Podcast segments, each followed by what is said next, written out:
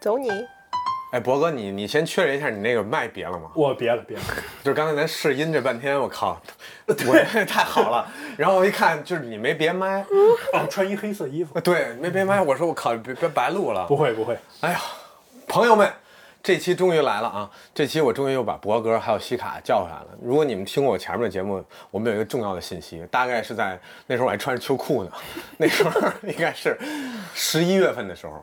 因为当时我们都知道那个《灌篮高手》伟大的 One and Only 的这个《灌篮高手》啊，要在十二月份在日本播一个大电影，是井上学院老师自己弄的。然后我就特兴奋，我说博哥，你作为那个我们这儿最有发言权的关于《灌篮高手》这件事儿，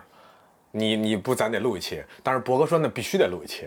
你记得吧？嗯，博哥怎么那说会的？儿我好像还在隔离呢说，必须要录一期，对，必博士须必须得要录一录期，然后就为了准备这期，中间插了四期，关于不别的止？吧？不是，就就是咱几咱个就插了仨仨的都仨插了三三四期我自己还补了好几期。然后为什么呢？因为博哥说让我准备准备，让我准备准备。今天 我们先不是让你，是他自个儿准备对呀的吧他说我要准备准备，对，博哥要准备准备。今儿博哥准备好了，我现在有点激动，所以我刚才就是 check 一下你那麦别了嘛，因为今儿我们我们都 mute 都行。博哥，你今儿就不能嗯辟谣啊，没准备好，没准备好，但是好，关谢谢大家收听我们今天的节目。关键日子已经到这儿了，一拖再拖。咱们当时开始说是十一月份，嗯，我拖到十二月份。十二月份我说，要不然年年前吧，对对年前对之后我说过完年怎么样？嗯，过完年之后，又到十五我了，我觉得最近如果再拖啊，我跟理查的这个友谊濒临崩溃。嗯，而且确实他给我一个死命令，就是说这电影上之前咱肯定得录吧，你对这吧你？咱说好了，今天是真聊灌篮高手，真聊，《灌篮高手》。今儿是真聊灌篮高手了。说实话，我今天来之前我又想溜，又想溜。为为为什么这么犹豫呢？就是我确实是觉得《灌篮高手》这个东西，它我不敢聊，嗯，嗯、我拿枪这么指着你，你也不聊。也不敢聊，因为它起码对于我来说，在我成长的阶段，然后以及我长大了之后再回来看这个作品，我觉得它的高度其实不是一个以我的水平能聊的，这是第一。第二，没事儿，你看那么多博客都聊了，都挺次。第第第二，确实是网上有大量的《灌篮高手》的资深的漫迷、嗯书迷，然后对于《灌篮高手》的研究是非常到位的。我觉得这些人他们堪称为灌学家，嗯，很厉害，因为他们写的东西，他们说东西，我有时候看之后啧啧称奇，越听我越觉得我聊不了。但是但是咱不怕呀，咱不怕，咱 咱博哥有一绝学，我给大家介绍一下，为什么今儿这组合呢？为什么当时就是因为《灌篮高手》对我来讲也特别重要啊，因为我是一个从小打篮球的人，然后《灌篮高手》对我拿起篮球这件事儿起到了一个非常大的作用，因为我拿起篮球第一件事儿，这第一次是因为那个迈克尔乔丹和图巴哥拍了一个空中大灌篮，那个是九九四好像是乔九丹第一次复出的时候，因为他在刚复出加入季后赛打魔术输了，已经跟华纳签约，有点像，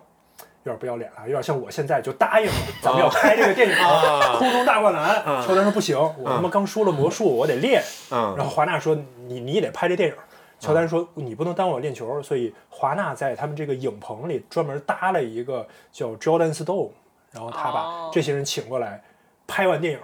在训练，所以这是应该乔丹在第一次复出、第一次季后赛失利的时候拍了《空中大灌篮》。反正当时我记得那个灌空中大灌篮，你说的对，是他第一次复出的时候。我想想，你看朋友们，这就是为什么我要叫博哥，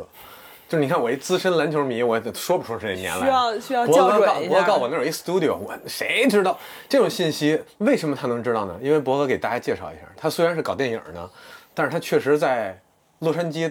从事过一些跟篮球相关的工体育作行业，对吗？呃，我在读书期间吧，就是之前我们第一次我们仨坐下来聊这个播客的时候，就讲上学时候干那些不正经的事儿。然后那些年我也是比较幸运，有一机会给国内媒体供稿做洛杉矶湖人和快船队的一个前方报道工作。嗯，然后你看当时多么正直，这整个体育圈儿就是一个喜欢篮球的男孩儿在这做这，现在都是大大妹子。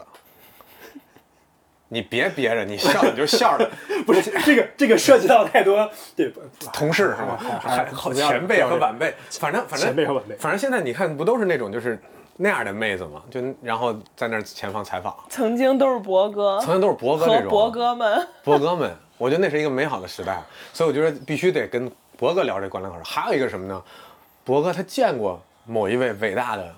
篮球作者，篮球相关作品这作还有者。某一位吗？哎，直接你这卖一个就关子嘛！我们今天聊《灌篮高手》，难道他见的是《灌篮高手》的作者吗？这一会儿你让他自己说，我觉得这这留留一个悬念啊。但是所以刚才你看，刚才他给出这些信息，我觉得特别好。今天我们就是一个怎么讲，不叫爆料吧，但是我们就就把那个很多在互联网上以外的一些信息，就我们自己关于《灌篮高手》的一些感受，跟大家分享一下。这这今天主主角就是博哥，博哥就有点像那种，就是我们今儿请过来一嘉宾，嗯，你看博哥现在那个眼神儿告诉你，你要再这么说，咱就就是拔麦又又又拔麦就溜跑了，，就拔麦就跑，就是就这种，反正哎呀。反正还是很激动，欢迎大家啊。然后刚才这个废话有点多，咱们直接不是很重要，这个嗯很重要先把很这个重要嘉宾的 credibility 给建立起来，是是是，对吧？要不凭什么听咱仨在这儿聊《灌篮高手》啊？我是因为博哥见过曾经有一个伟大的篮球的这个内容作者，他跟他求证了很多事儿，聊过一些天儿，然后包括这个真人情况下就有一些交流。然后我觉得那那个他给我讲的时候，那是在饭桌上讲的，我太激动了，我听完之后我不行了，就跟我要见着单子似的，对吧？抠比单的这种，所以所以今儿请了请了博哥，博哥都已经博哥别走 啊，博哥已经走了，哎，博哥你不要别穿鞋呀、 咱们要 走了。因为因为这个话题，为什么每次想起来其实挺不敢聊的呢？呃，我接着说啊，就是在应该是二零一四年还是二零一四年年初的时候，那时候在那儿做前方记者有几年了，然后嗯、呃大多数是美国当地记者，也嗯有一些像我们这种国际的记者，然后大家在等采访的时候都会闲聊，然后有一个很资深的日本记者，我就跟他聊天的时候，我就说，我说哎，那个你知道我们中国这一代啊，很多的男孩儿其实喜欢篮球、打篮球或者了解篮球，不是因为咱们在这儿采访这些 NBA，其实是因为你们一个漫画《灌篮高手》。他说哦是吗？他说那个哦，他说我我我也认识那个作者。我说哟，那那太好了，其实就客嗯气一下、曹雪芹， 曹雪曹雪芹芹老师啊，客气一下。吴承恩，然后他说那个下次来的时候，那个介绍介介绍你见一面儿。你就因为这个这个话，如果在咱们中国人语境里边儿，你就不会完全不会当真，对吧？我说那太好了，不是，关键是为什么？为什么你在洛杉矶，他能介绍你跟井上雄彦？说出来没问题啊，自个儿爆说出出来来了没问题。然后，对我也我我我我也有同样的疑问，他不是个日本人吗？但是我甚至都没有去追问，我说他会来这儿干什么？我就觉得这是一个纯属客套的客套的一个话。嗯，然后过了很久吧，那时候我因为白天还要在电影公司实习，确实是精力上有点顾不过来。本来那场比赛我都不想去了，然后后来觉得为了再赚一份钱嘛，我就去了。我我还记得应该是湖人对勇士，其实现在想起来这是一个重要比赛，但是我那时候就想溜了，溜完然后就没又溜溜了为为为了赚一份钱我就去了。去完之后他说那个那谁谁谁 is here，嗯我说 Who is 谁谁谁呀、啊，他说了一日语。呃对，啊说了一个日语的名字，因为他说《灌篮高》The Author of Slam Dunk，嗯，然后我就反应了一下，我说、我说啊，他说你要不要去打个招呼？我说啊，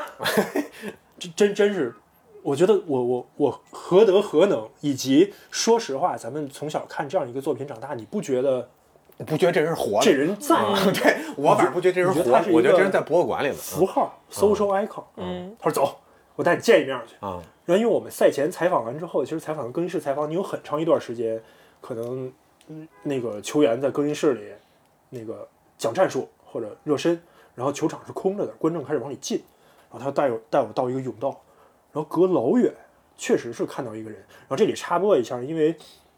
做那一份工作吧，确实所有现役的球星都见过。嗯，然后我不是那种见到自己偶像会特别激动的一个人。嗯就比如我当年喜欢麦迪，嗯然后后来他可能不行了，不行之后，我记得那年他到马刺，然后过来热身，我就远远看一眼，我觉得啊，麦迪，哎呀，挺好，小时候喜欢过那么多年，也不会过去打招呼或者说拍照，我觉得嗯没没有那么强烈的兴趣。然后以及我我说实话，可能觉得有点儿掉价，因为毕竟是做这份工作，你要有一个职业属性在。嗯。但是确实见到警察学院的时候，那种哈喇子流一地，就是哦真是不会说话，嗯，就是你英你语确实你也不会日语啊哎你哎，这就是一个重要信息啊，他的英文非常流利，啊是吗？因为咱们可能在美国读书的时候接触到一些日本人，他们的口音或口者各音方会面比的较重，因嗯为他们现代日语里边可能是有大量的英文词汇，导致他们学英文的时候就按日语来说。嗯但是他的英文发音是非常非常标准的，然后很有礼貌，而且非常年轻。因为咱们想到警察学院，我可能 picture 的是宫崎骏那种啊白发老人，因为在我小的时候，他已经是大师了。嗯，那我都这么大了，他得多大了？后来我一看，哎，很还年很轻，年轻非常非常年轻，非常有礼貌，而且英文非常流利。跟我说什么，我是我我确实有点忘了，就是大脑一片空白。啊，我能理解。这可能是我嗯人生，包括我现在从事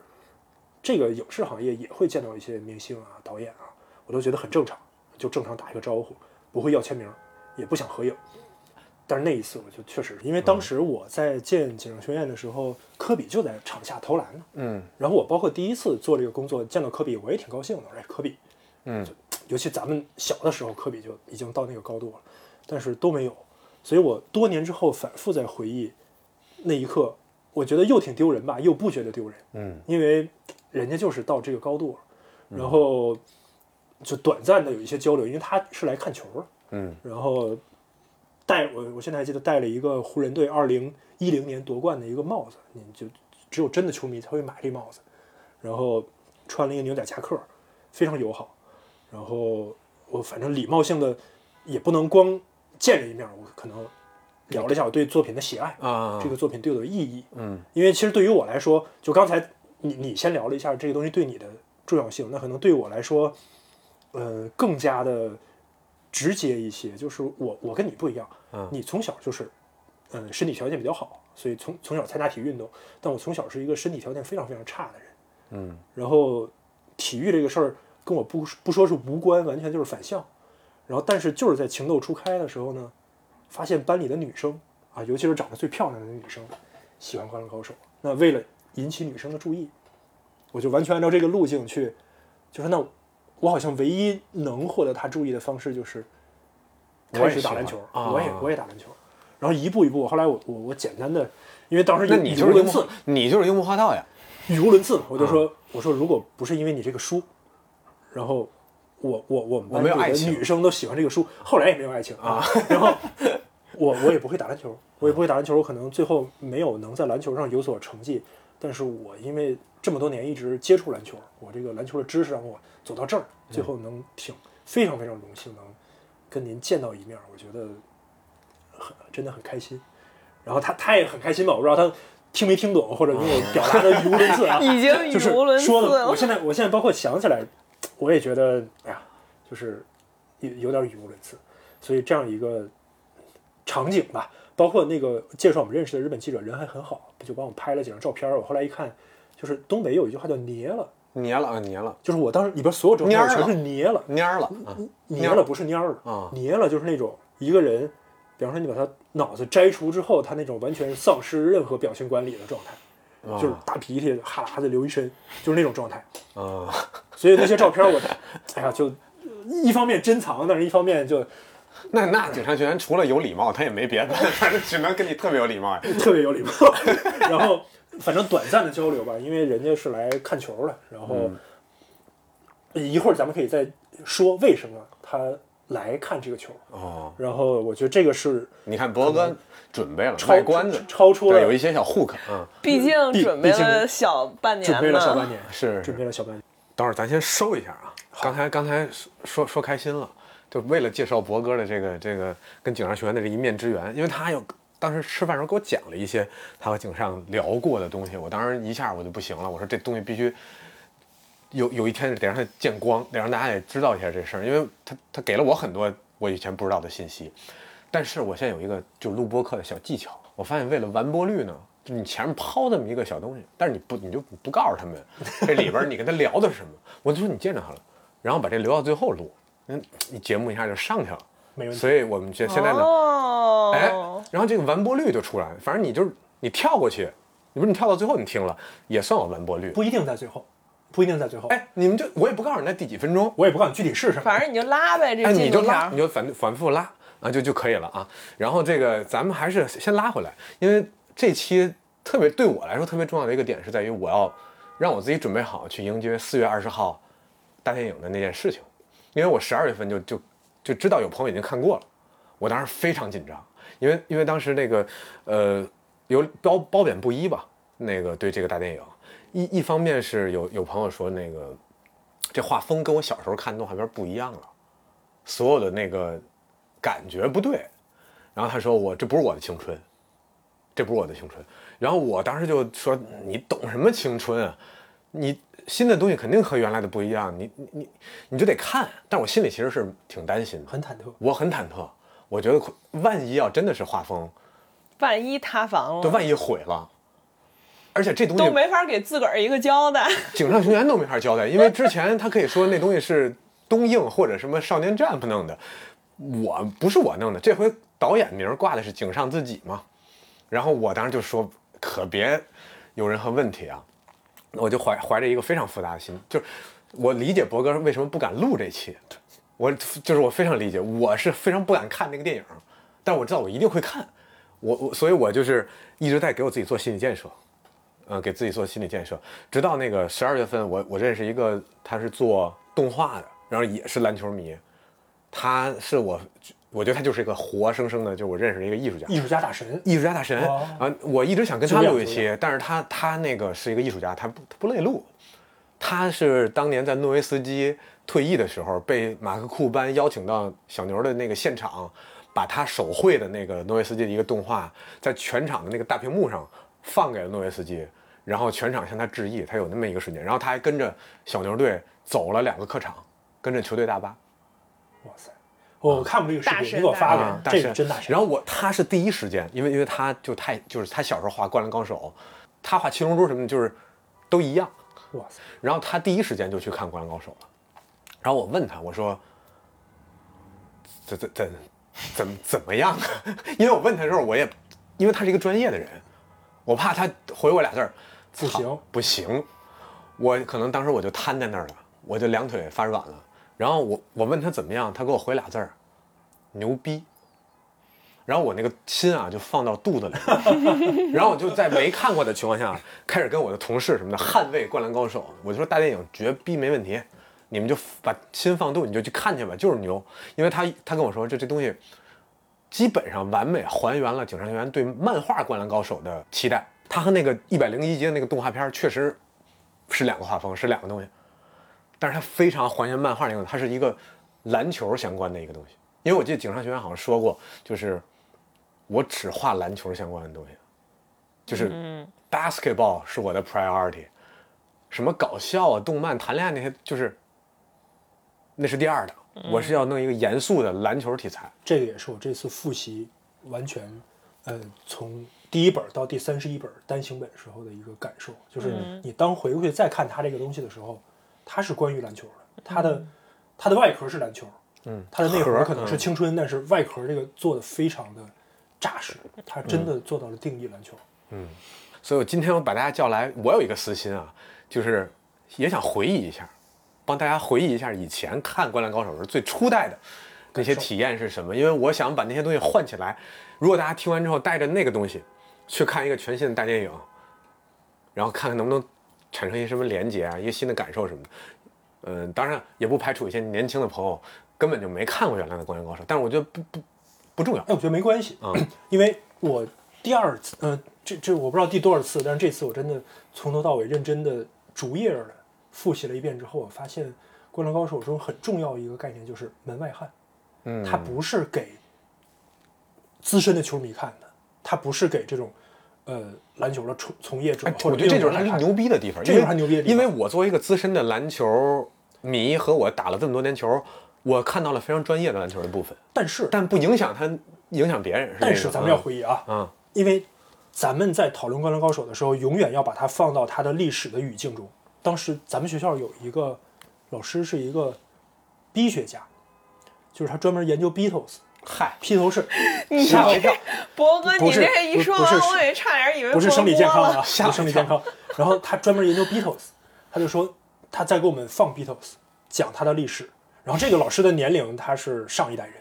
他说你不知道们现我在怎么这些就小那孩么儿不，信是研究 Beatles 呢？我现 在我就觉得不是 Beatles。他说你们这些小孩嗯儿现在二十多岁，可能十几岁，嗯，你们在听 Beatles 的时候，你们觉得它理所当然，因为它是脍炙人口的经典的金曲，嗯，但是你们永远无法理解，在我们第一次听到《黄色潜水艇》，第一次听到《你 Let It Be》那种激动的心情，你先不挑所的以歌儿所也以黄色潜水艇，对不起，所以，我觉得你在第一次看《灌篮高手》的时候，我相信你还不是一个资深的对啊篮球爱，好你你我三年级的时候先看的灌篮那个空中大灌篮，那个时候我们家里只有足球，我小时候是踢足球的，就我七岁开始就是跟着小朋友们一块儿踢足球，我家里没有篮球这个东西，就那个橘黄色的几瓣儿的那个东西我没见过，啊，家里只有那黑白格的那种那种球，然后呢那个是看了空中大灌篮之后，我忍不住在家，因为我们当时家家里住一楼，我妈允许我在家里玩球以及拍球，然后我就把足球是，就是我也没想过要买一个篮球，我把足球拿起来了，然后在家里啪啪啪在屋里运球，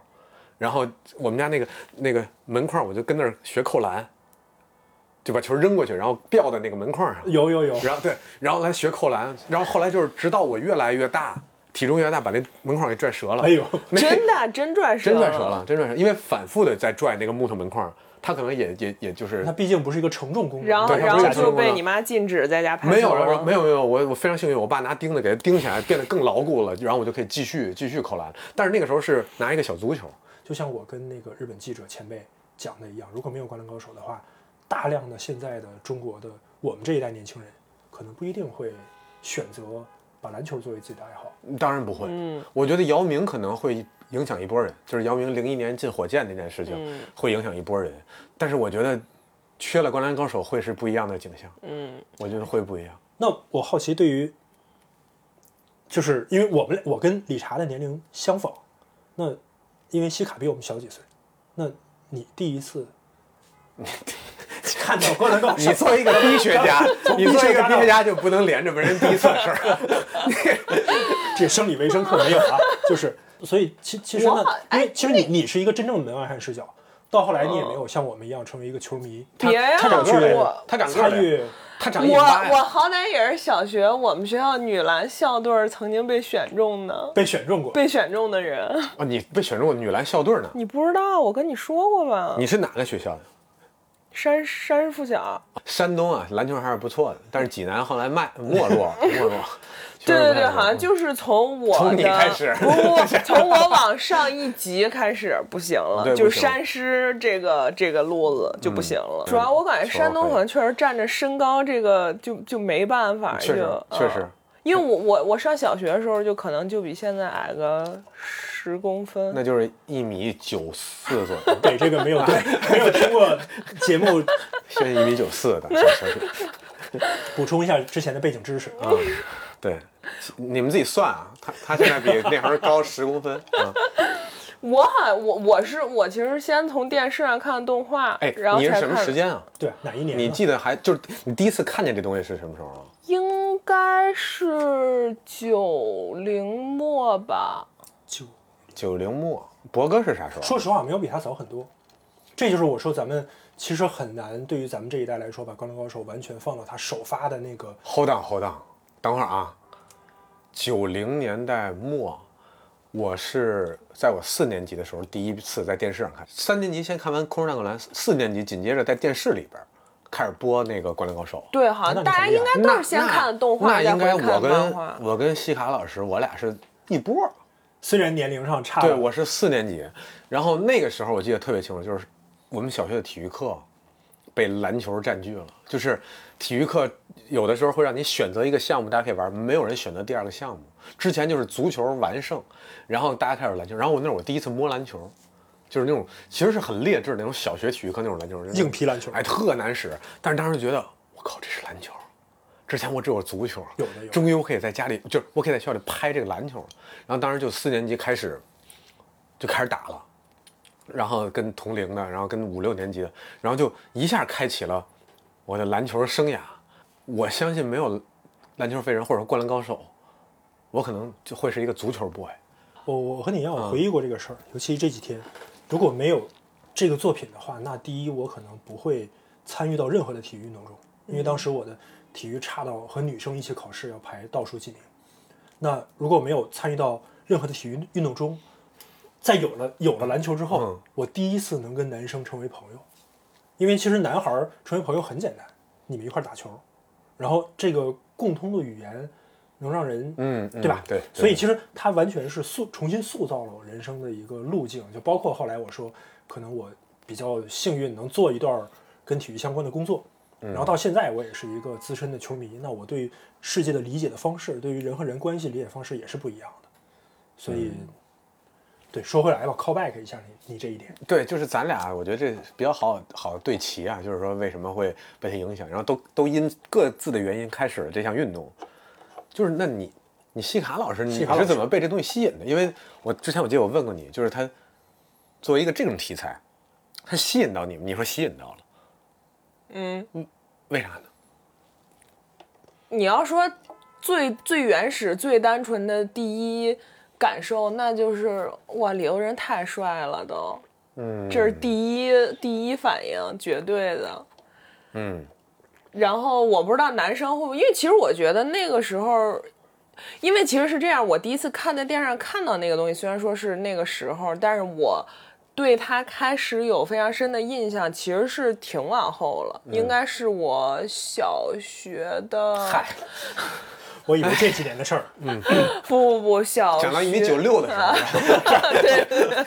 长到 啊，那个应该是小学末、初中嗯开始的那个时候啊。然后那个时候，我感觉，哇塞，那会儿校园儿校园儿里头看见男生打篮球，那应该就是不行不行的了都。啊，哎，所以哎好像我插一句啊，好像后来那个喜欢足球的那帮孩子，挺恨《灌篮高手》的，就又喜欢又恨，因为本来他们是焦点，我觉得足球的从来就在我成长的是那因为个环你境成里长的时候，《灌篮高手》已经出现了，然后在一个大家把平均身高帅一米那四大的空翼不行啊，大大空翼好像没你说那股帅劲儿啊是嗯大空翼还是有点儿就就不帅，就《灌篮高手》那画风，就是他奔着帅去的，我觉得，但是他又很写实，很写实。啊嗯，因为我之前跟一个编剧朋友聊，我说你就是为什么不喜欢这个大空翼和足球小将呢？嗯，他说因为那时候我已经上初中了，嗯我觉得他们是小学生，就是很罪恶，喜欢一群小 学生，就单纯在帅的角度。但是其实《灌篮高手》几乎和虽然引进的就咱们看到比他发售要晚，但是几乎和咱们成长是同频的。嗯。你觉得那些人是你同龄人？你会幻想哎，在你教你很室容易带的入教室走廊的拐角碰到了流川枫或者没错仙道， 没错，就像我觉得那个因为翻译的原因，《哈利波特》引进中国晚几年，我觉得《哈利波特》跟我是完全同龄人，其实他八零年嗯嗯啊比咱们大，比咱们大很多。但是所以我觉得《灌篮高手》几乎咱们有一种幻觉是咱们在跟他共同成长。而你甚至可以往上看一点儿。我因为我当时小学四五年级开始看的 OK 你觉得我靠，高中这么牛逼，高中高中这么精彩这，么这帅，么帅高中太帅了。我现在就好好打，好好打，到高中我要进校队儿怎么怎么着的。当时我也不知道，就在中国不是每个校学校都有校队，都有校队， 对，或者甚至你有校队儿，你也不是，大家就在一个也一不个是湘北， 对，大家不是在一个 league 里边打，哎，嗯你在看的时候，你会觉得直观感受，回到那个年代，你觉得日本的高中篮球或者日本的篮球是一个很很发达的呃，我觉得，我觉得我靠，怎么有至少啊很蓬勃吧。我觉得怎么有这么这么牛逼的社团？然后我还在当时想说，日本行吗？有这么厉害吗？人家当时就是而且人嗯家当时真的是，你那应该是专业的篮球室内室内篮球馆吧？国内的学校有几个有有这条件的？嗯，不对，不是都有一个区有那么一两个，一两个嗯当时撑嗯撑死了，我都记着，就是呃至少我上初中、高中那会儿，那全都是就是室外的塑胶、塑胶、塑胶都不错了，一开始还有有还还有水泥地呢嘛啊，对啊，就嗯他们那种的，那那那会儿还是木地板吧，那个那个动画片儿里，动画片儿嗯木地板。我其实当时也不懂篮球啊，但是我看那个东西，我我后来在想，这东西我靠，他画的非常，就是他就是启蒙你的那种感觉，就是他每一个动作非非常严谨。你现在在懂篮球之后，你作为一个成年人，我会看说，哎呀，这个动作一定是有原型，或者说他参考了某一个非常真实的篮球动作，他很理解这个这个 game，他能画成这样。足球小将的那个人其实不踢球，不踢球，对，足球小将那个作者其实不踢就球，它有很多的这种武侠动作。哎，对对对，需要吊威亚才能足拍出球来，火，对吧？就是那种，但是这个《灌篮高手》它是哪怕樱木说身体素质特好，我跳来嘎准备脑能撞篮板，但是你觉得那东西，哎，有可能接可以接受啊、我觉得回到那个年龄，在我回忆起来，《灌篮高手》对我们有一个特别强的功能性作用，就是我们会看完《灌篮高手》，用里边学到的招儿去球场上练，啊，因为他的故事的发展、人物的成长，完全扣在樱木学篮球，大家理理解篮球，包括里边有一个角色，你记不记得叫 T 博士 Doctor T、 ？Doctor T，其实 Doctor T 他的衣服上已经把井上雄彦的名字拼出来了，拼出来了，所以这个其实是他自己小学老师的化身。然后他本身可能跟你的个人成长路径有相似之处，他也是加入了学校的篮球队，啊，然后对篮球本身很有热情，所以其实他在画这个漫画的时候，有很多自己学习篮球的心得，以及在学到的过程中，他把这个专业的篮球知识用到了这个漫画里边儿。所以你们俩都在校队打过吗？我没有，我没有，你打过，我打过哦，我打过，吓我一大跳。我想是别人，我是咱们三个里头唯一一个在你校是篮唯一球队打过你。是唯一在校队进哦过但是又你被篮，但是你是篮球大省的那个小孩儿，那个我我们还跟你比不了，确实不一样。高高考大省和篮球因大为省。我我我就一米八嘛，我可没什么前途。那小学一米九四，基本上国 家队预备水平啊，一直是个迷思啊，具体最后多高是？现 在到底多高啊？还在长呢，现在才多大、啊？还长我呢。估计还得长啊。反正像但是最关键，我进我一米九四的时候进我们学校校队，我还不是最高的。哎呦这就是你进的是男队儿吧？ 你进你进的是男哦嗯、同同学们凡。尔赛了， 凡尔赛，凡尔赛。咱咱先咱先别拉回光来光光顾着吹自己的牛啊，咱还是说说《灌篮高手》。你刚才问了一个问题，你说那个什么，当时觉得日本是不是一个篮球强国，以及篮球这个运动在日本是不是特别蓬勃主流？我以，为就是是那种核心运动，但当时，嗯，但是这个是我为什么要说要复习呢？要做功课呢？嗯这次我第二次看的时候，我才发现，无论是有很多的线索，还是咱们后来了解到日本篮球当时的发展阶段，那个时候篮球在日本非常边缘，嗯因为足球肯定很靠前，嗯，然后棒球非常靠前，然后其实里边为什么一直有一个？哎，他是八十年代还是九十年代来着？他是九零年开始创作，九零年开始创的，其实九零年的日本足球也不强，也是不刚算刚起强步，，对，也不算强。嗯但是可能他们最厉害的应该是棒球第一，然后日本有他们自己的传统运动也很火，就里边柔道队大哥一直想把樱木拉到柔道队，说这才是我们的国术。嗯，那里边有一个小的佐证，就是两两个佐证吧，就有一天我给你发一图，嗯，就是井上学院老师他在创作单行本的时候，总会在封面上写一下他这一段的创作日记，嗯，他就说看了一场篮球比赛，然后我们日本的这个篮球又输了，什么时候我们能像日亚洲之王中国队一样，跟中国队能站到一个水平线上？但是咱们觉得日本肯定是亚洲的体育强国之一，怎么他觉得日本的篮球和中国有这么遥不可及的距离？然后第二次我再看的时候就发现，呃，福田这个角色，他曾经有一段因为那个冲撞教练被停赛了，在停福赛田的阶段，就是陵南的那个嘛，陵南的那个厚嘴唇儿、后嘴爆炸唇头，嗯小丑小眼八睛，怪，丑八怪。别别别这样别这样，就是长得很西化的 一个男一个生一，一个很尼哥的一个这这都不能播啊，这都不能播。然后他嗯一外在援禁赛 期间，对对对，一个外援，嗯他在禁赛期间完全找不到任何一个篮球场地让他去打篮球，所以他在重新上场的时候，那你想象一下，就是说在日本他们有那么好的基础设施，但是没有篮球场，所以其实那个时候篮球是很靠后的一个运动。嗯，那井上学院他在学篮球的时候，他也是，嗯，可能在校队里边是偏边缘的，他们最好的运动员不一定在篮球社，可能在棒球社，可能在别的社。嗯，所以我觉得这可能是比较幸运的一点是，咱们和他一样都是门外汉，跟着他这个门外汉的视角进到了一个当时很边缘的运动。然后因为他，我觉得某种程度上可以说，因为他这个运动无论是在日本还是在中国，变成了一个非常主流的。现在可以从从数据角度来讲，就是在中国最大的两个运动，一个是足球，一个是篮球。然后从这个参与角度，现在篮球人口已经大于足球足球，就是从从观看来讲，肯定足球还是大，或者说差不多了。但是这个，你就看这个球场上固定的去打球的这些人，还是要可能要超过踢足球的人，在中国。嗯，而且其实我我这这可能差远了。我觉得日本它体育建设比较早，包括排球社这种社团都是很很很蓬勃的。嗯，所以对，所以我觉得它它有点像美国，就是说这一个学校里，别管我这个足球、篮球哪个是怎么样强项，我都得有，都得有。我得让我这个这些这个喜欢不同运动的这些孩子们都能参与一些社团活动。嗯，我可能特别差，我现在，但它跟中国那思路不一样。中国是我哪个强，我就把所有的资源倾向于这加在那个，个其他我就不搞了，我就就是这个出成绩我就搞这个。它等于发展的这个理念完全是不一样，它更像美国那种。美国也是，你看 NCAA 现在正好是疯狂三月嘛，这个是美国大学生篮球，然后 NCAA 有一个明确的规定，就是你想加入 NCAA 这个这个 association，就是这个联盟，你必须学校有八支男队和八支女队，哦，你是不可能说我只搞篮球或怎么样，就你必须八男八女，才能去允许你加入这个联盟，在这个联盟打这些比赛。所以你看到的任何一个 NCAA 联盟，而、而且 NCAA 分三个级别嘛，Division One、Two、Three 三个级别，Division One 里面就三百多个学校，其实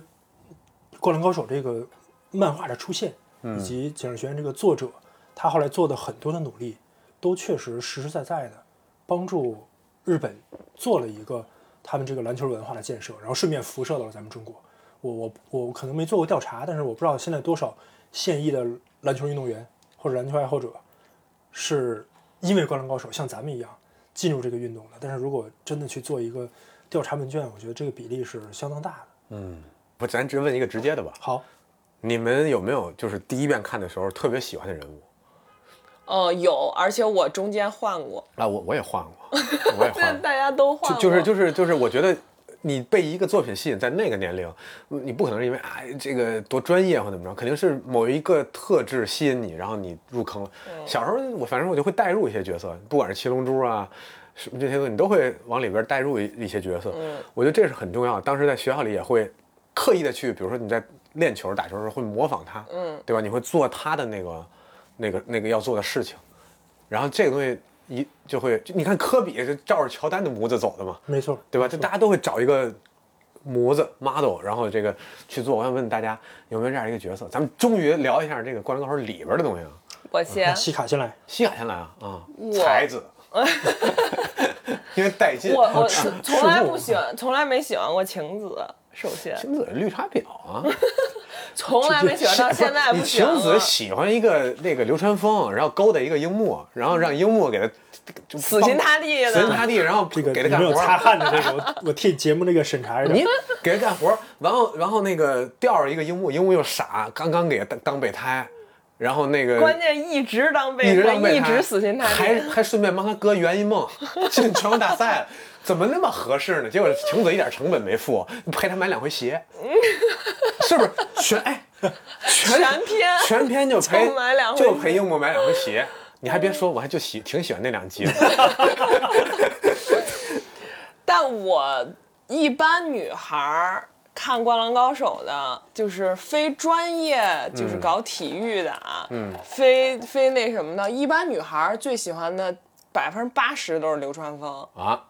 我就从来没有对流川枫有任何感觉。哎，为什么呀？流川枫挺符合你对那个男性的这个 需求的。哇，你仔细想想，这里头我对男性需求最典型的代表人物，你仔细想想，绝对不是流川枫，木木，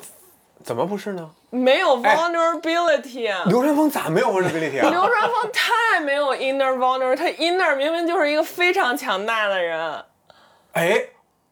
博哥，你同意这个观点吗？刚才西卡这本是这个这个正方辩友说了啊，我同意，我同意。你觉得他没有心理的最脆弱 vulnerability 的人是我现在最喜欢的人。啊？ 你等会儿，你等 会儿，你等一下，hold on，hold on，hold on，hold on，我怎么有点不太同意呢？就是这个，这个，这个，这个，这个说法。啊没事儿，三个人里有两个人同意了，你们都觉得二比一不是，咱咱讨论一下，因为我觉得这些人物挺有意思的。我呢，刚开始看的时候，我贼喜欢流川枫，嗯因为我不懂篮球，我觉得人怎么那么厉害啊，就是厉害啊，就一出来就是满级的。你就这，我靠，这高一新生这么屌，还不跟人说话，这不就是男生心里边最屌上的课睡觉，个下课练球，上课就要下课练球，你要跟我打架，我还揍你。然后还有一堆女的喜欢我，但是 don't give a fuck，就是就是，我只在乎 basketball，就是你那么多女的喜欢我，你喜欢去吧。我眼就看你都不看你一眼，但是我还蛮急的，我心里就是有一个终极梦想，我要我要往上干，我就打败所有人，然后就还不说话，因为就是我这人爱说话，你们也知道， 就是就是他就觉得我靠，怎么能有人就是这么厉害还不聊这事儿呢？要我，我肯定得我得说，哎，你看这篮球多好多好多好！我说这人怎么 hold 得住，怎么憋得住？我说怎么真牛逼！我当时就觉得，就刘川心里有东西啊，但是我怎么就不觉得？当然我现在也换了啊，现在我也换，因为他太对我来讲，当我成年之后，我觉得他太单调了、这个人，然后那个、嗯没什么，其实色彩没太展现出来啊，没错，嗯但我怎么觉得他心里也有不安全呢？他要是没有不安全，他为什么会在那个他想出国去美国混的时候，他他非常焦虑的去找艾希教练说我要不要去美国？他也得慌，他觉得到到那儿可能不行。他唯一觉得自己行的一件事就是就是我个人能力强，我能干这个球。当他去美国，他说：“哎，我到那儿变成一个小喽啰，我唯一立命之本这个东西没了，我啥也不是。”我觉得他知道这事儿，他啥都不行。我觉得他心里是知道的。我觉得这个是嗯影视学院把这个人物做的立体的一面，就我先立住他是一个什么都不在乎、什么都不嗯怕，然后内心完全自信的人。但你当你发现他有这一面的时候，你才觉得这个人哎哎活的，立体了。嗯这这个其实发生在后期，你说的这个情节，但是他给给给我的第一印象确实也是和西卡说的一样的，无敌的。无敌的，太厉害了。而不是，但是西卡喜，但是除了没有这个脆弱，其他都符合 啊，瘦、瘦架子大、 高，然后挺白的，哎白白无所真谓。白然后能力能力也很强。嗯不是啊，那你这个就引出了、这这一点，又引出了我当时最喜欢的那一位你当时最喜欢哪一啊，位当时最喜欢我说了，流川枫我一直不喜欢，啊，对你当时最喜欢那一位，那一位也符合你刚刚说的所有的所有的点，没有那么瘦的了。那就是呃 是那个没有那么对没有那么 slim，对，嗯所有里边这些明星里边，就刘禅峰最瘦。 这些名，但我当时最喜欢是仙道，仙道也可以理解，仙道是就是，这个是女生喜欢排名第二，但我觉得哦对仙道并并且很小众，有一些格调。啊。我但是嗯当时仙就就就就喜欢仙道，喜欢不行了，就因为他其实肯定就没有那么多镜头出场，没有那么多，但是就是有够仙多的道，了，有仙道仙也道算的是也算是够多的了。因为当时我们觉得就是喜欢仙道也有一个原因，就是他也厉害，也厉害。他也厉害，嗯甚至然后更厉害甚至更厉害。然后这时候你就要选，就跟你是选博德还是选魔术师约翰逊似的，而且我觉得仙道和流川是一个很相似的两个人，他们都很厉害，但是都没那么有所谓，都没有那么多话，啊、没有那么强的人物性格，但仙道就是爱好多一些，更加 chill。松弛，哎，松弛吧感，仙道仙道活得更更更像洒一脱个，一点。对他更更更有智慧一点儿的，没就是啊错，你看这哥俩，一个喜欢睡觉，一个喜欢钓鱼，这都不是年轻人常规的爱好 对，对吧？对，但是你看陵南那些人喜欢的东西确实挺葛的，还有什么做寿司的？你那就钓完钓完之后就给鱼柱送这个产业链鱼柱就开始打 通了开始上下骗游，就开始骗，然后开始这就开始那什么啊，然后这个这个我感觉福田也不估计也有一些奇怪的 爱好啊。那一年多也也搞一些产业，因为黑人也好多爱钓鱼的，原来我在美国上学，好多朋友那个黑人朋 友这个以前都不能说确的，实确实爱钓鱼。福田那个我觉得就是确实照一个黑人画的，这这这确实。嗯。哎，博哥，那你呢？他是先到，你你是一开始我还真是不能免俗，喜欢樱木花道，喜欢樱木花道，喜欢樱木，因为他这个进入篮球队的时候什么也不会，完全符合了我当时看这个的时候一个心境。嗯，然后我又觉得流川很厉害，然后往往在看球的时候，或者我看一个电影、电视剧的时候，你总会喜欢挑战者那个角色。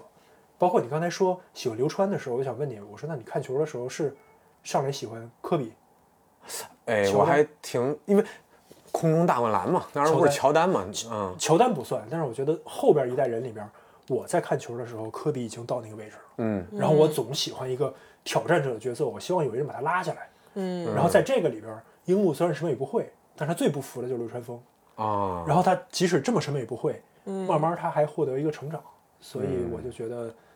当时我会这个这个没有经过过多思考，我就觉得我天然被吸引了。天然被带入，天然跟着哎，他走。我我跟你特别不一样，因为当时樱木刚出来的时候，他不是那个啥也不会嘛，然后突然就被晴子一拉就进了篮球队了。我觉得他是来捣乱的，因为当时我这可我觉得可能跟小时候性格有关系。我觉得这个我还挺遵守规则的。我觉得他是来破坏规则的，因为整个赤木也想获得全国冠军，对吧？制霸全国的梦想，那些人都是练了很多年篮球为了打的，突然来一就是啥也不是的，然后每次都捣乱，然后还觉得自己特厉害，然后还还折腾别人，然后你看他跟那个。赤木一开始有一单挑，扒人裤子喂人香蕉，然后然后还抱着球跑，有点前一阵那村 BA 那大妈似的，那个，就是你让那那个太贵经典了贵州那个，我靠，就那样就来了。我当时天然的有一种排斥，我说那你你干嘛来了呢？就是就我还是希望就是咱好好干这球。正儿八经当哎，干我当点时事儿啊我可能小时候我是这样一个 man 赛。这个角度我确实没想过，我确实没想过。可啊对能，你肯定没想过，因为刚才博哥说了，博哥刚才说的是什么呀？我是因为有喜欢一 女的，然后我才开开始始看。看您跟樱木那心路历程一样啊，双重代入啊，第还一真是因为是姑娘嗯，第二是因为我我也什么都不会，对不对？所以哎，完美的其实契合了他这个门外汉。把大家带入这个篮球世界，因为我觉得樱木进入篮球队，我现在你这么一说，我一回忆，有点像哈利波特第一次到霍格沃兹，就他看到的东西，他不属于这个世界的，嗯但是后来发现其实他完美属于这个世界，嗯。哎，我觉得有有一点这种感觉，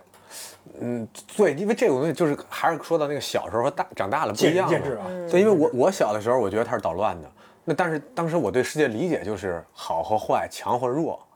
那个主角和那个小小鱼小虾。嗯，我当时觉得这个小鱼小虾还是一个那么反派的，明白然后他也不不尊重篮球，明白就他没有爱对这件事儿。然后我当时就不太喜欢他。但后来我大了一点儿，我再一看，他其实有，就是他是有那个非常真诚的赤子之心的，但是在小时候我是读不出来的，所以就会产生这个排序的变化，嗯，就会产生排序的变化。明白了，你小时候主要是因为他不尊重篮球，对，但是我小时候没人尊重我，所以对 吧？完又代入了完美代入，完又美带代入 了。这这这是第一反应，对吧？这这 real，、嗯、这个这这确实很 real，确实是我从来没有从这个角度想过，因为我嗯让其我实比较让我今儿给逼出来了，逼出来了我我今天是一个逼学 家，呃，必须的。 那第一反应，嗯，但这是第一反应啊，嗯刚才主要西卡这留一扣，他说他本来喜欢哎，你，很快就变了，很快就变啊了，嗯变成谁了？我先到也没有说很快吧，至少也有个三年有了， 也不短了。小学四年级，然后后来后来就不是特别突然的一个转变，但是慢慢慢慢就转变到了也挺多人喜欢的，我感觉就转到了三井，嗯甚至这个是可能最多人喜欢的。最多人的转角变，我嗯呃是最多有可能，嗯，我觉哎得是。好像很多女生很喜欢三井，非常喜欢三嗯井，男生喜欢三井的也有，但是我就没有女生的那个群，群为什么呀？这你里我呃觉得三井是这里头最像人的啊，最像普通一人。个人，嗯，为啥？最像人。那就些人不都就是就是至少他，我觉得在这里面整个交代了他一个前因后果。然后你看着他从一个小混混、不良少年，然后又回到了又回到了球场打了篮球，然后他也不是最你知道最闪光、最耀眼、最冲在前头，然后那个焦点都在他身上。其实我觉得，可能我们大部分人在生活当中都是这样的。你让我们去去看流川、看樱木，可能我们更多带的是一种。有他点极可极端性角色？对他可能给你很多灵感和激励，但是那永远不是你自己，你永远可能能感受到最多的是你自己，然后反而让你感受到你自最多你自己的那个角色是是挺不能说挺边缘吧，但是就就绝对不是主角那种，因为但他主但他是个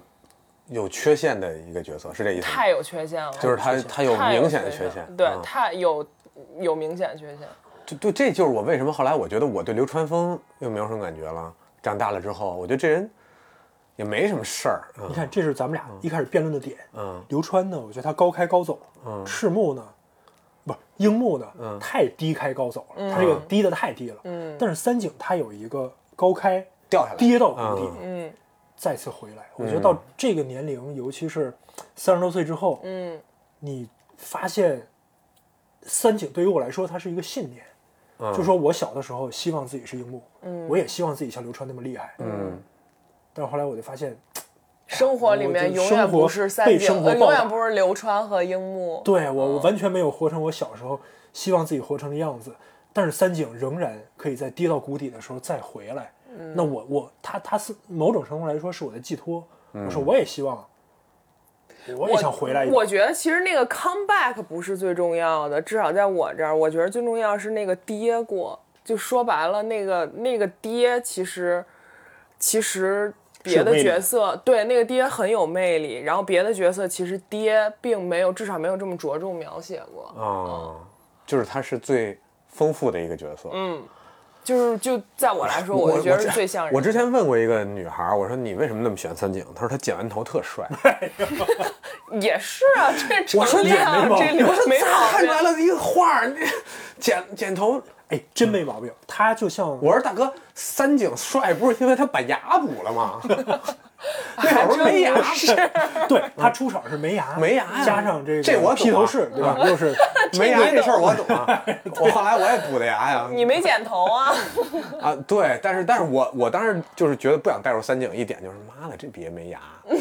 就是我那我不得面对我自己没牙这事儿，我我不能不行不行你看这境界就不如我，对吧？我就能面对没有人尊重我这个事儿。但是确确实是他这个低开高走，其实增加了很多他的人物的 buff，就是一开始这人形象感觉是一怪物，嗯，不即使在呲牙之前，呲牙之后你觉得完全是一怪物，他做的事儿是一个非常邪恶的一个事儿，在那个年龄段，他想通过阴谋毁了这个球队，结果在这这就是无数次大家反反复复认为最经典台词之一，咱咱先不说啊，嗯，他回来之后，你发现后来他的标签是永不放弃的男人，嗯，这个事儿其实我觉得从男生角度来说，就是就是全《灌篮高手》里精神力最高的那个是精神力最高吧的？那个嗯因为他已经一无所有了，无论是从体力还是从尊重。后来我这次看，我发现他完全没打过高中比赛，啊，对，他没打过。对训练赛直接就受伤嗯嗯了，就是根本没有在比赛中上场的一个初中球王，仍然有机会。我感觉三井还有一个就是全剧只有他只有他有，然后特别抓人的一个桥段就是他是一个小混混的身份，因为我觉得就是在那个故事背景和我们最就是看的最多，或者说刚开始接触这个这个《灌篮高手》的时候，打架小混混这个事儿对于。那个年龄的我们或者他们来说，其是实好是孩一子个是是不有吸引力的是吧？是有吸引力的，哦，OK 是它是一个，就像你说，可能它是有点邪恶，但是你又想知道到底怎么着、怎么混、怎么坏，就是它挺抓你嗯的。这个我觉得，而且这事儿就是真的，你说哪个学校没有小混混，哪个学校没有都有孤立？ 那个时候，这对吧就是《流星嗯只花是说园》跟那《个古惑仔》流行的年对代，对，其实只是咱们都说向往。只是说您学校里那个混混不是不是三井而已，啊但是你说哪个学校没有啊？我觉得这是让他嗯带了一一点儿的，你也不能说光环，但是他就是天生的会吸引你这个东西。嗯，你那你变了吗，博哥？我也变了，我确你实从樱木变了，我也变成三井，就是这个变是潜移默化的，并嗯不是说我又看了一遍，或者在哪一场戏我说哎三井比樱木那什么潜真的潜移就是默化可能在我第一遍看完之后，过了很多很多年，经常会在微博上啊什么或者讨论中提到这个人，我忽然想到，我说其实三井是给我影震撼最大的，嗯，因为这个情节已经印在我脑子里了，反复在被重播，然后就包括可能有一个之前咱俩不聊过嘛，然后你经常催我，他说你什么准备好？嗯，我说那个理查，我这个酒已经准备好了，哎那天喝什么？就在这儿呢。穿什么朋友们，这是啊今天带来了，今天带来了。嗯，然后是我之前在北京去过一个活动，说是《灌篮高手》主题的一个清酒品鉴会。嗯，然后去完之后，在一个那个居酒屋，然后他推荐了一款酒，就叫三井寿。嗯，然后以咱们现在理解会觉得这个肯定是《灌篮高手》火了之后、啊谁出的联名，对对对对对吧？但是呢，当然这是二手信息啊，我没有去进行过交叉确认。就是那个清酒品鉴会的这个清酒老师，嗯，嗯，给我们介绍说这款酒，它在日本，我我不太确定具体的这个名字，就说日本有这样一款酒庄，就叫三井寿。嗯因为有很大文化隔阂，所以这我都是我现在印象中的理解。他说这个就是井上学院老师很喜欢的一个酒庄。嗯，然后这一款清酒，因为他很喜欢喝，所以他把他在漫画中比较挚爱的人物赋予了这样一个名字。嗯，然后所以这个当时对我们吸引力很大嘛。然后我记得去的人有，嗯，像我们这种漫画爱好者，嗯，有完全是清酒爱好者，嗯，还有那种旅居在日本多年的这个。然后最后我们会清酒会的高潮就是那个大家合唱这个歌那一首歌，那一首歌哇那首歌必须得。 然后哎，是当然啊，正好聊到这儿，咱就查一下啊。查一下，嗯，灌篮高手整个那个动画片儿有无数首歌，大约有七八首很，很就是很完整的这个单曲吧，片头片尾。为什么为什么是那一首歌呢？我我知道是哪一首，为什么是那一首歌对吧？是那一首吧说得非常好嗯，应该所有人印象最深的一，基本上我估计百分之八九十都是那一首。他是在基本上打到比较后期的时候切了那首片尾曲， OK，之前的片尾曲是那个别的，大黑魔记老师还是什么的那一首， OK，然后也挺好听的，但是一切到那个之后。热血沸腾。对，不知道为什么，就是他前面那个吉他一进来，那个一开始有个小 riff，然后再推一个 solo，然后砰进来之后，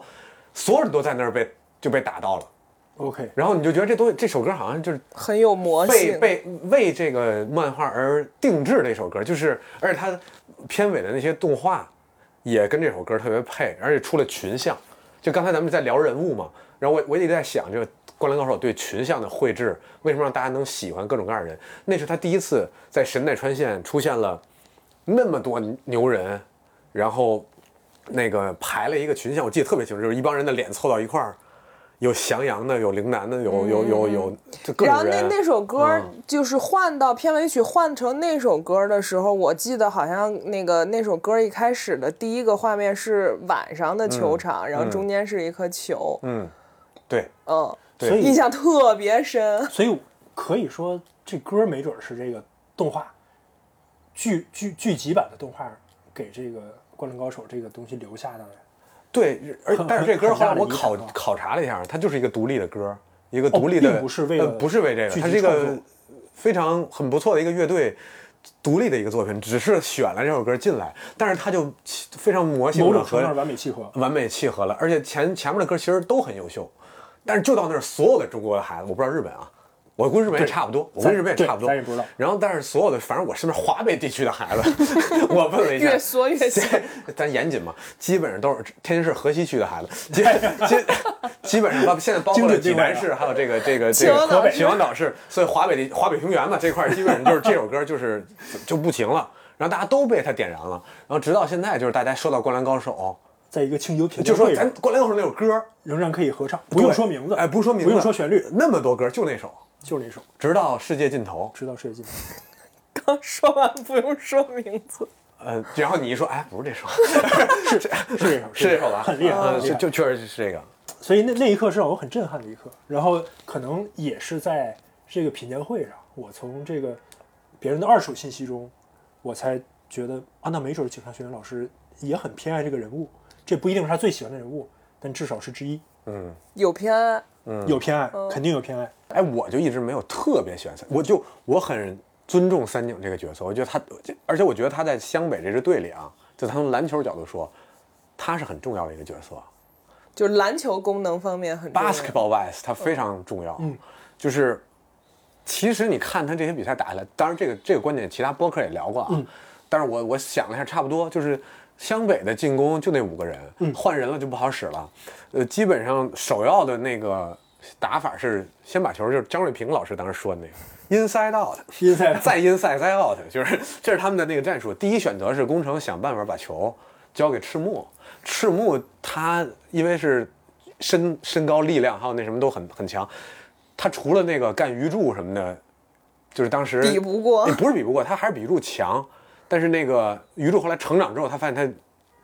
没办法靠自己解决问题了嘛。但是首选是由这个内线，有点他因为这很很符传统合很传当统时篮球 NBA 的那个那个那个风格，就是给 big man 给大个儿，没错然后赤木打，因为在神奈川县很很少有人能限制赤木，没错，所以会引发这个对方改变防守包夹呀，或者怎么着，让赤木放弃这球，所以赤木会出球。出球第一个点就是三井，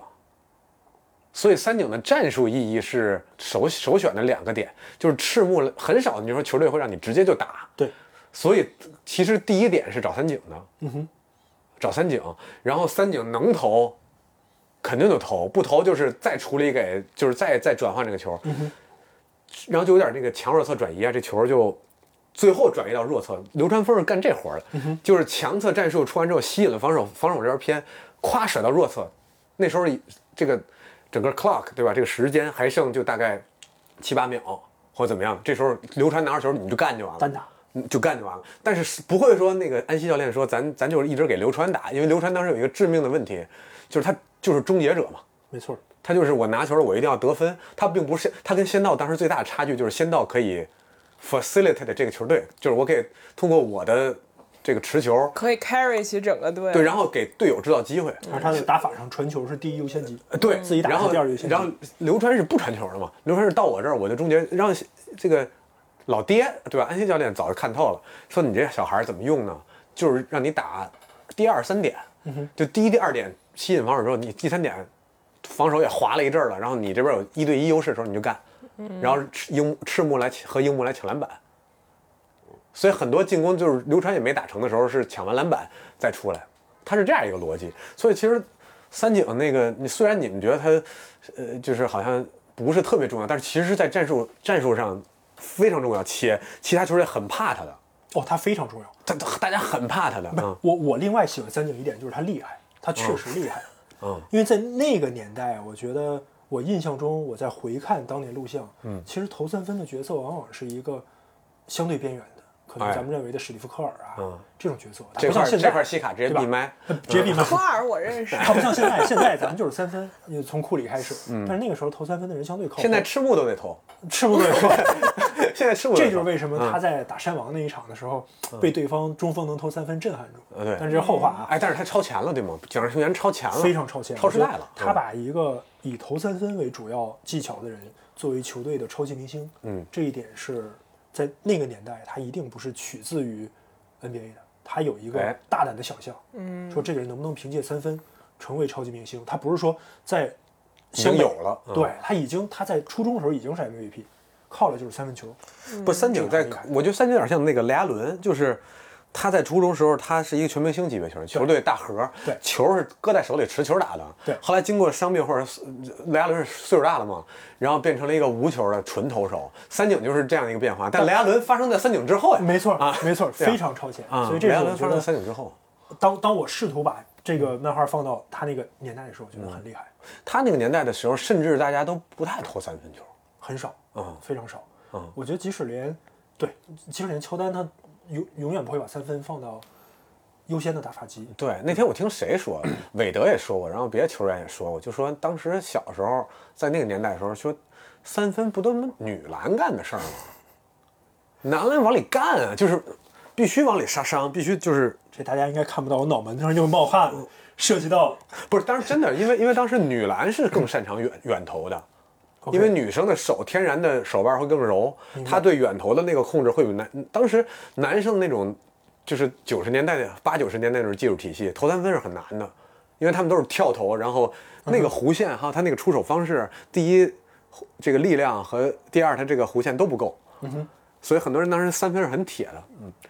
所以有三井这样一个人，就是还就是像你说的超前了，嗯哎，所以那你你第二是谁啊？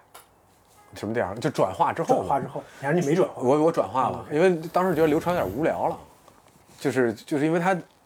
就是一一门心的干那个事儿，然后我也像像像你们说的，就是有点跟西卡刚才说那事儿，我觉得我不可能成为刘川，我我们还有不同的性格我也不能那么笃定的，就是我就自己干了，我不是那性格，然后我的球风整体都会就是要顾整个球队多一点儿，所以我包括我那刚才跟你说，我小虫博格斯是那个我最开始那些被吸引的角色，我就对这种运球啊、控球、传传控这些人特别感兴趣，所以后来我基本上第二个点定到了类似深津一成或者宫城良田这样的角色上。哎，你能把工程放到第二个，我还是挺惊讶的，因为其实这把他放第二个原因特别简单，不是说我不喜欢他，其实他这个角色我觉得具有魅力。呃，唯一原因就是他太矮了，就是还是就我就没代入不进去。就那个时候你已经哦那时候那个时候我转化的时候，我已经比他高了， OK 因为工藤的身高官方是一米六八。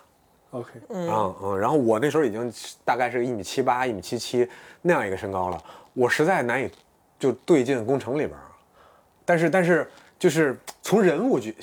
角度讲，就我当时喜欢工程，我会把他身高忽略，我就会在我心里篡改他的身高，嗯就是我会把他篡改到一个至少一七五往上的一个一个状态。嗯对，因为你这样一说，我忽然意识到他的实际身高在漫画里应该是一六一六八八，嗯，但是我印象中他的身高是一七八这样子，就啊，可能因为更形高大，象太高大，更高大。。因为因为为什么喜欢工程呢？就是我觉得就把一定程度上，我后来对樱木有所改观谢谢你啊，啊。好，今儿我们就录到这儿啊。代代表樱木感谢。 对，因为我对樱木有所改观，一一会儿再说为什么啊。但是我对他改观之后，我觉得流川枫的那种单调和我无法成为他的那种情况，让我必须再找一个寄托。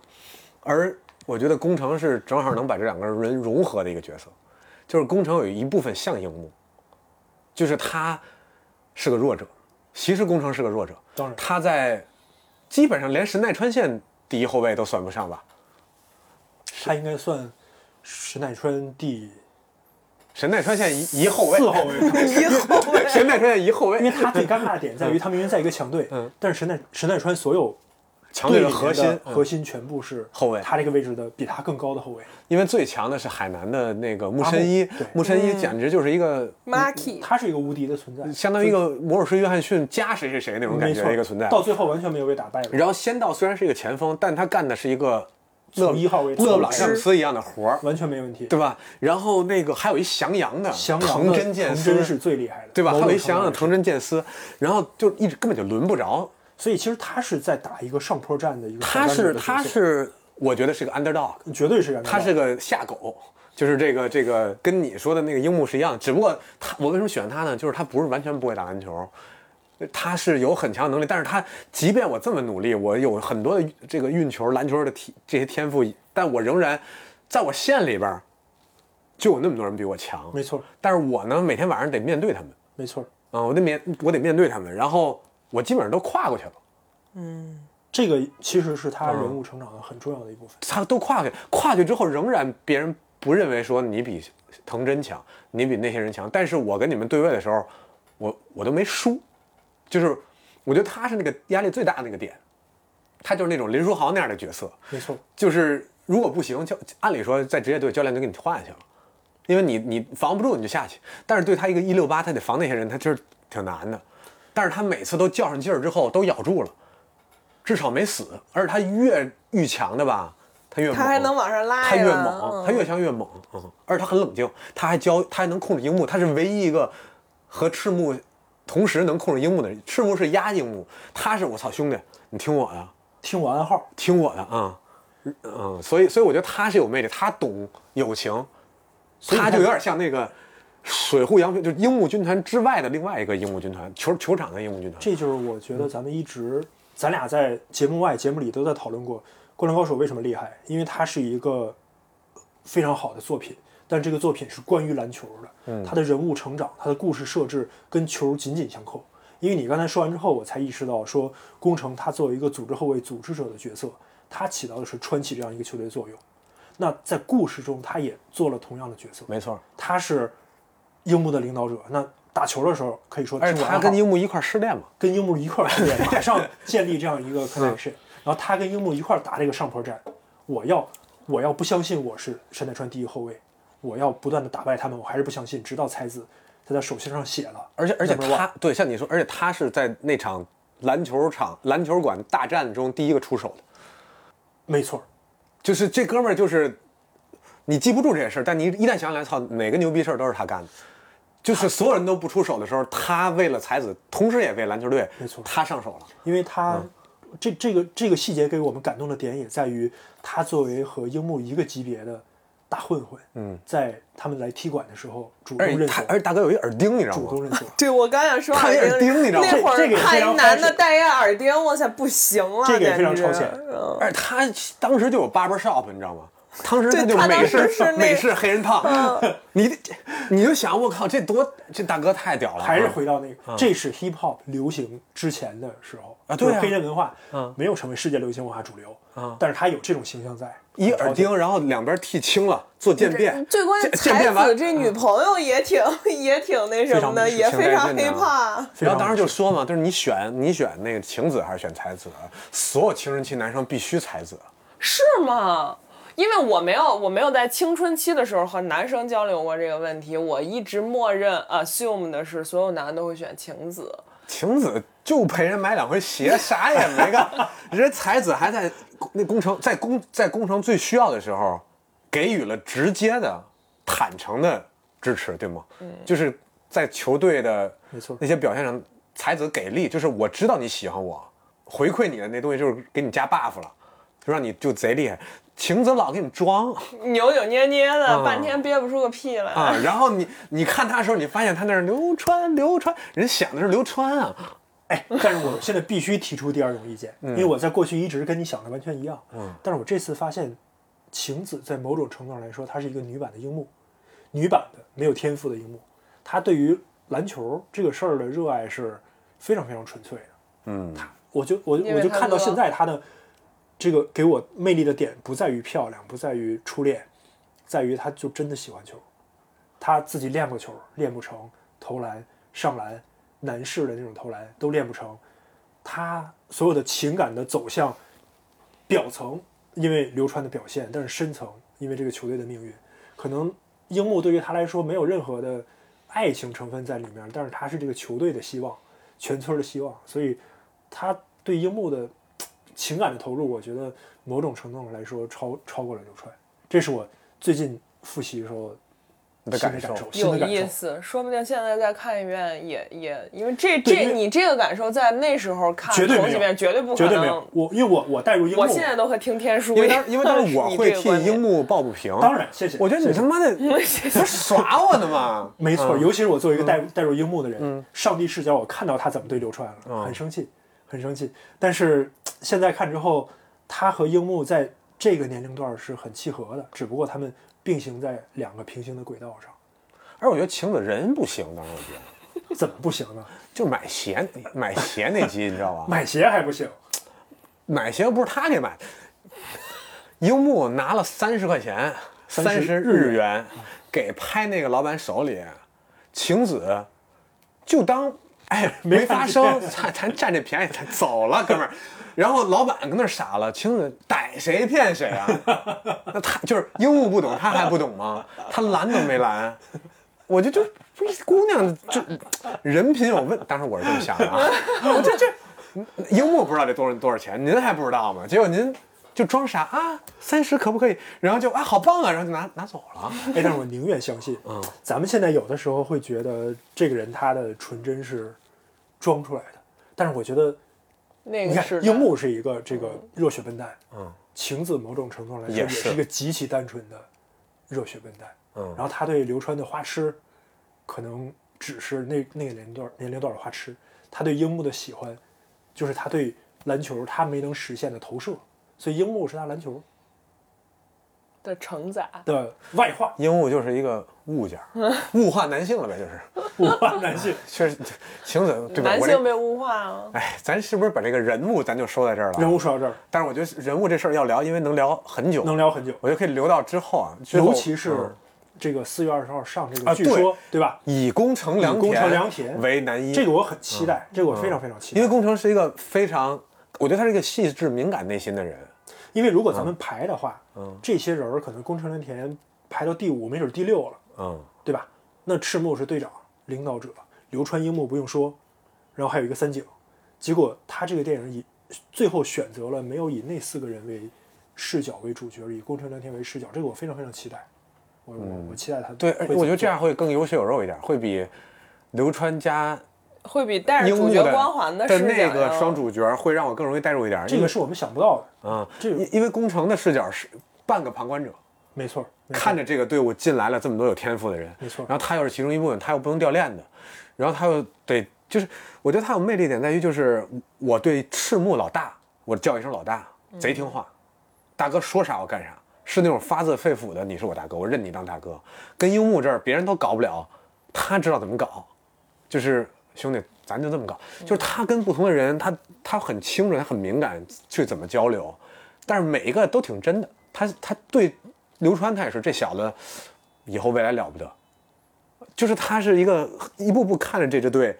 那什么的，而且包括他三井回来，俩人就又泯恩仇了。先哦我想问一个问题啊，就是说大家心目中有没有哪一哪些集数的一些场景，就是大家老会反复看，当然打架这是。弊在里边弊在了，里对吧？边然后咱们就可以一会儿说几个，但是咱就顺着你，咱从打架开始说。嗯顺这个开始说，因为其实我觉得在打架这场戏里边儿，我在每次看的时候看到这儿，会那种本能的热血沸腾。你比方说咱们看那些爽剧，什么前一段火的这个《黑暗荣耀》啊，嗯，小时候看的《越狱》啊，嗯，很多东西你看第二遍，你知道它会发生什么的时候，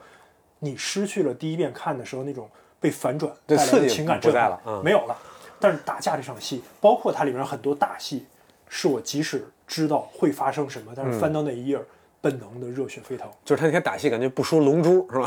绝对不输，不输任何。所以这次我在看的时候，我会随手拍，我觉得那种本能的，我想把它拍下来，嗯，留到我手机里，嗯，我我会发现很多这种戏，我即使我我我看完了，我我把那页翻回去，再翻回来，那种震撼就像是那个纸上有魔力一样，只要这这张纸翻开，我这个情感就被冲击。我觉得这个是非常非常厉害的一点。那对，而且那一场戏的时候，把很多人没有机会表现的性格都表现出来了，没错包括第一次个第一个出手，刚才说了宫城，然后三井的那一面和就 A B 面儿都在那一天出来了，包括很多人很喜很喜欢的铁男，铁男老师，铁男的铁男老师太厉害了，南哥，南哥就是很多，你看现在网上、抖音上好多都说，我就我就穿成南哥那身儿就要铁男套装我铁男套装我去看四月二十那个红背心儿，正好浅那个牛仔季节裤、黑也皮合鞋适，然后然后我就大卷对发，我要那么去，你说到南哥，其实这场戏他在壳子上是打架一场戏，嗯，但是他在内核还是球的一场戏，嗯，所有人的表现，我这次才发现跟他们在球场上表现是暗合的，嗯，就像南哥跟樱木这场，球场见性格，没错，南哥樱樱木一对一单挑，一开始樱木是被南哥打的不行，嗯，忽然在一个回合中，樱木说你的全路已经被我摸透了，嗯，其实，在后来比赛中出现过很多次，嗯，樱木无论在篮板中，嗯，还是在防守，知道什么卡位了，他在前几轮会被人压着打，嗯，然后他一旦，但是他没有说被压打的时候，他是那种茫然的、沮丧的或者浑浑噩噩的，他在摸对方的球路，嗯，然后他这种篮球上的智慧，其实在打架中，在这一场你就意识到说为什么樱木是一个天才，在那场戏我第一次觉得他是一个天才，他他他他在打这个对方最强的这个铁男的时候，通过不惜以自己以身。设局哎来挨打，法啊以身试法，来挨了这么重的打之后，摸清对方全路，直接绝杀。嗯，然后这个东西，然后可能也是这场戏之后，所有这些坏孩子军团把这个打架上的能量，对转化，了是你说埋一个梗啊，就是大家到四月二十号看那场对山王的比赛，就发生了樱木花道的类似的类似的类似事儿的事情。一，大家去里边自己找，嗯，所以我觉得这场戏是很厉害的，这场戏真的让，就是从实际上来说，他让他们成团了，嗯，就这这个团队凑齐了，嗯，之前良田没有正式的入队，嗯，他是一个刚出院的状态，嗯，然后他刚出院没多久就把那谁给招来了，把三井招来了，嗯，然后你以为他是最大反派的时候，他直接做了一个黑白的转换，嗯，然后他的加入让这个球队真的凝结，不不光是人儿齐了，就大家心也齐了，所以我再看这一场。哎，我记得是不是柔道队也来了？好像柔道队没来，来的是樱木军团，哦，对对对对，对然后在天上以咱们小时候看那人猿泰山的啊方对对对式嗯对。从悠着天绳而子出来，降而且其实他们是一个拯救者的角色，哎，而且那一次是是让水户洋平及等等闪光的一次嘛，非常闪光的一嗯，次就是很多人就说我最喜欢就是杨平，就说杨平老师那一战，能打，而且一讲能义气，打，二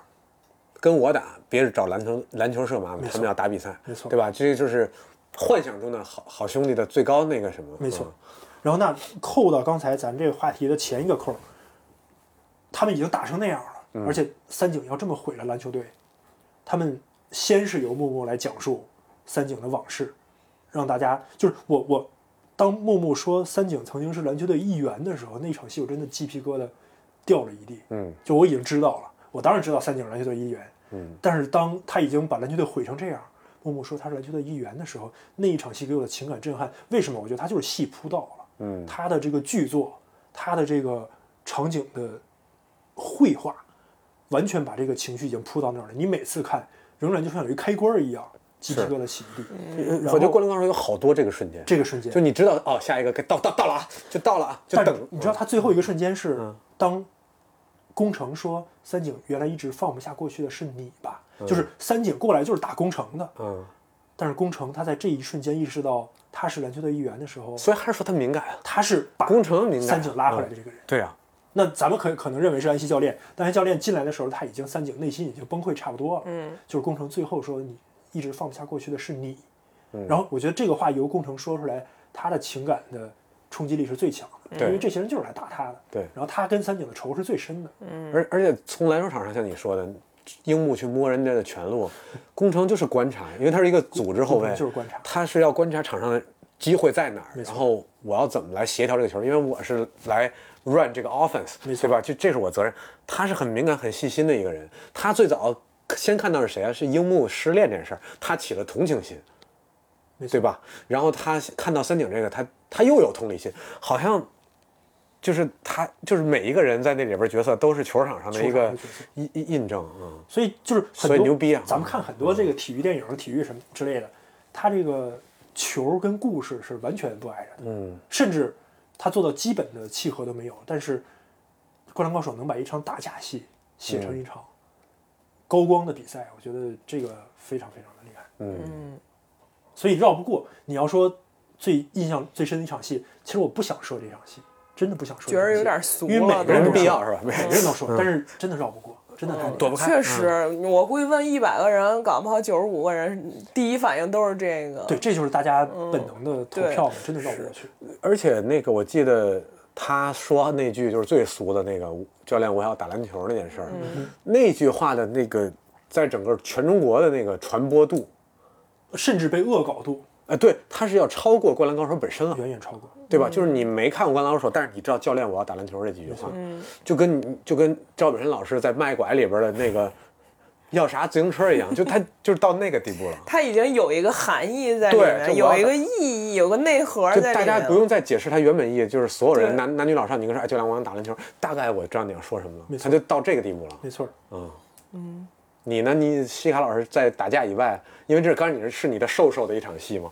对还要是哪场哪场戏或者哪个你要是说戏的话，肯定我这儿首选也还是那个，嗯但是在动画没有拍出来的十日后，有一页我印象特别特别深。嗯那，那一页当然也很难免俗了。嗯嗯，但是我印象深是因为我看见那一页，我就和我就和看到一个动的画面一样，然后什么配乐也起了，然后周围所有声音也全都有，就感觉这个东西在动。嗯，就是最后樱木和流川枫击掌的那那那一整张。那一整张，因为他他那他那是一整张画的那一幅，然后我印象特别特别深，因为我看到那个东西的第一眼，就像就像你汗说毛那倒竖啊 哈。汗毛倒竖，包括现在我在讨论这个东西，我我鸡皮疙瘩还是会起来，因为那个就给你，就好像我们可能比如说平常做电影、做工作的时候，我自己定义一个好剧本。的样子应该是，当我看到文字的时候，我脑子里可能有画面。那反过来你倒这都出声了啊啊，对，不是以为是麦麦出声了，我就是我，我我可能读这个剧本，在读文字的时候，我整个脑袋里面是有画面，是能我能把它想象出来，我会觉得说，哎，这东西。这是个好剧本，甚至你再高一点的夸奖，可能是说，哎，你比如说我，我突然想起来，我曾看过一什么电影，怎么能让我完全给它描述出来？结果发现这这其实是我看过一个剧本，我甚至没有看过这个电影。我觉得这是对一个剧本很高的评价了。同理，我在看到那一页的时候，嗯我就感觉什么配乐，然后整个画面它都就是动起来了，对，但实际上那个没拍出来过，没有，那个机长完从来全没有变拍成动被画拍出过。来。当然四月二十号会啊，那个机长会，呃，那个机长是在，呃，最后漫画中最的后嗯最后最后的一场，最后一对场啊山王那山场山王王那的一最后，就是他就是这种自己起画面这种情况，就是就是有点神奇的在哪儿，就因为从没有过，从来没被没拍出呢来，就因为这个嗯所有 reference 只有那一页这个确漫实是画我。印象中最深和情感冲击力最强的一帧。然后我觉得往回想的话，你就发现樱木和流川几乎是从头开始打，嗯，从来就是互不相让。从头掐到尾，所以当最后他们两个选择了，而且是流川把球传给樱木的时候，对吧？嗯对，然后实现了这个击掌之后，他就是全篇的一个高潮。和一个最华丽的结尾。而且那个机长，我老觉得就是，其实他俩心里边儿互相虽然讨厌对方，但是对对方有一个承认，非常非常强的声音，就非对方有一个承认，在很早时间就建立了这个承认，但是互相是不承认，就是嘴上没法承认。对，然后但是他心里默默的有一个对对方的能力的承终于认，有一个释放的出口。然后那个点只是他来，在那个时间来了，嗯，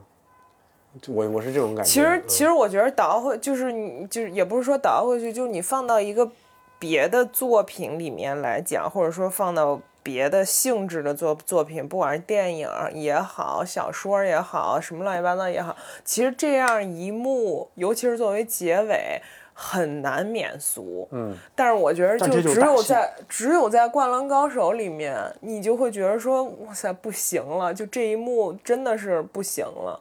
我觉得这也是《灌篮高手》挺神奇的一个地方，就是很多你比如说你那动画一一集十五分钟、十二分钟、 20二十分分钟钟，然后经常一个球从从这一集投到了下一集，这些东西放到现在根本是没有办法接受，可能现在放一个这种东西早就被骂死了，但那个时候我们不仅接受，而且还甚至被他被他牵着走的很快乐。哎，但是我在一些文字资料中，好像是了解，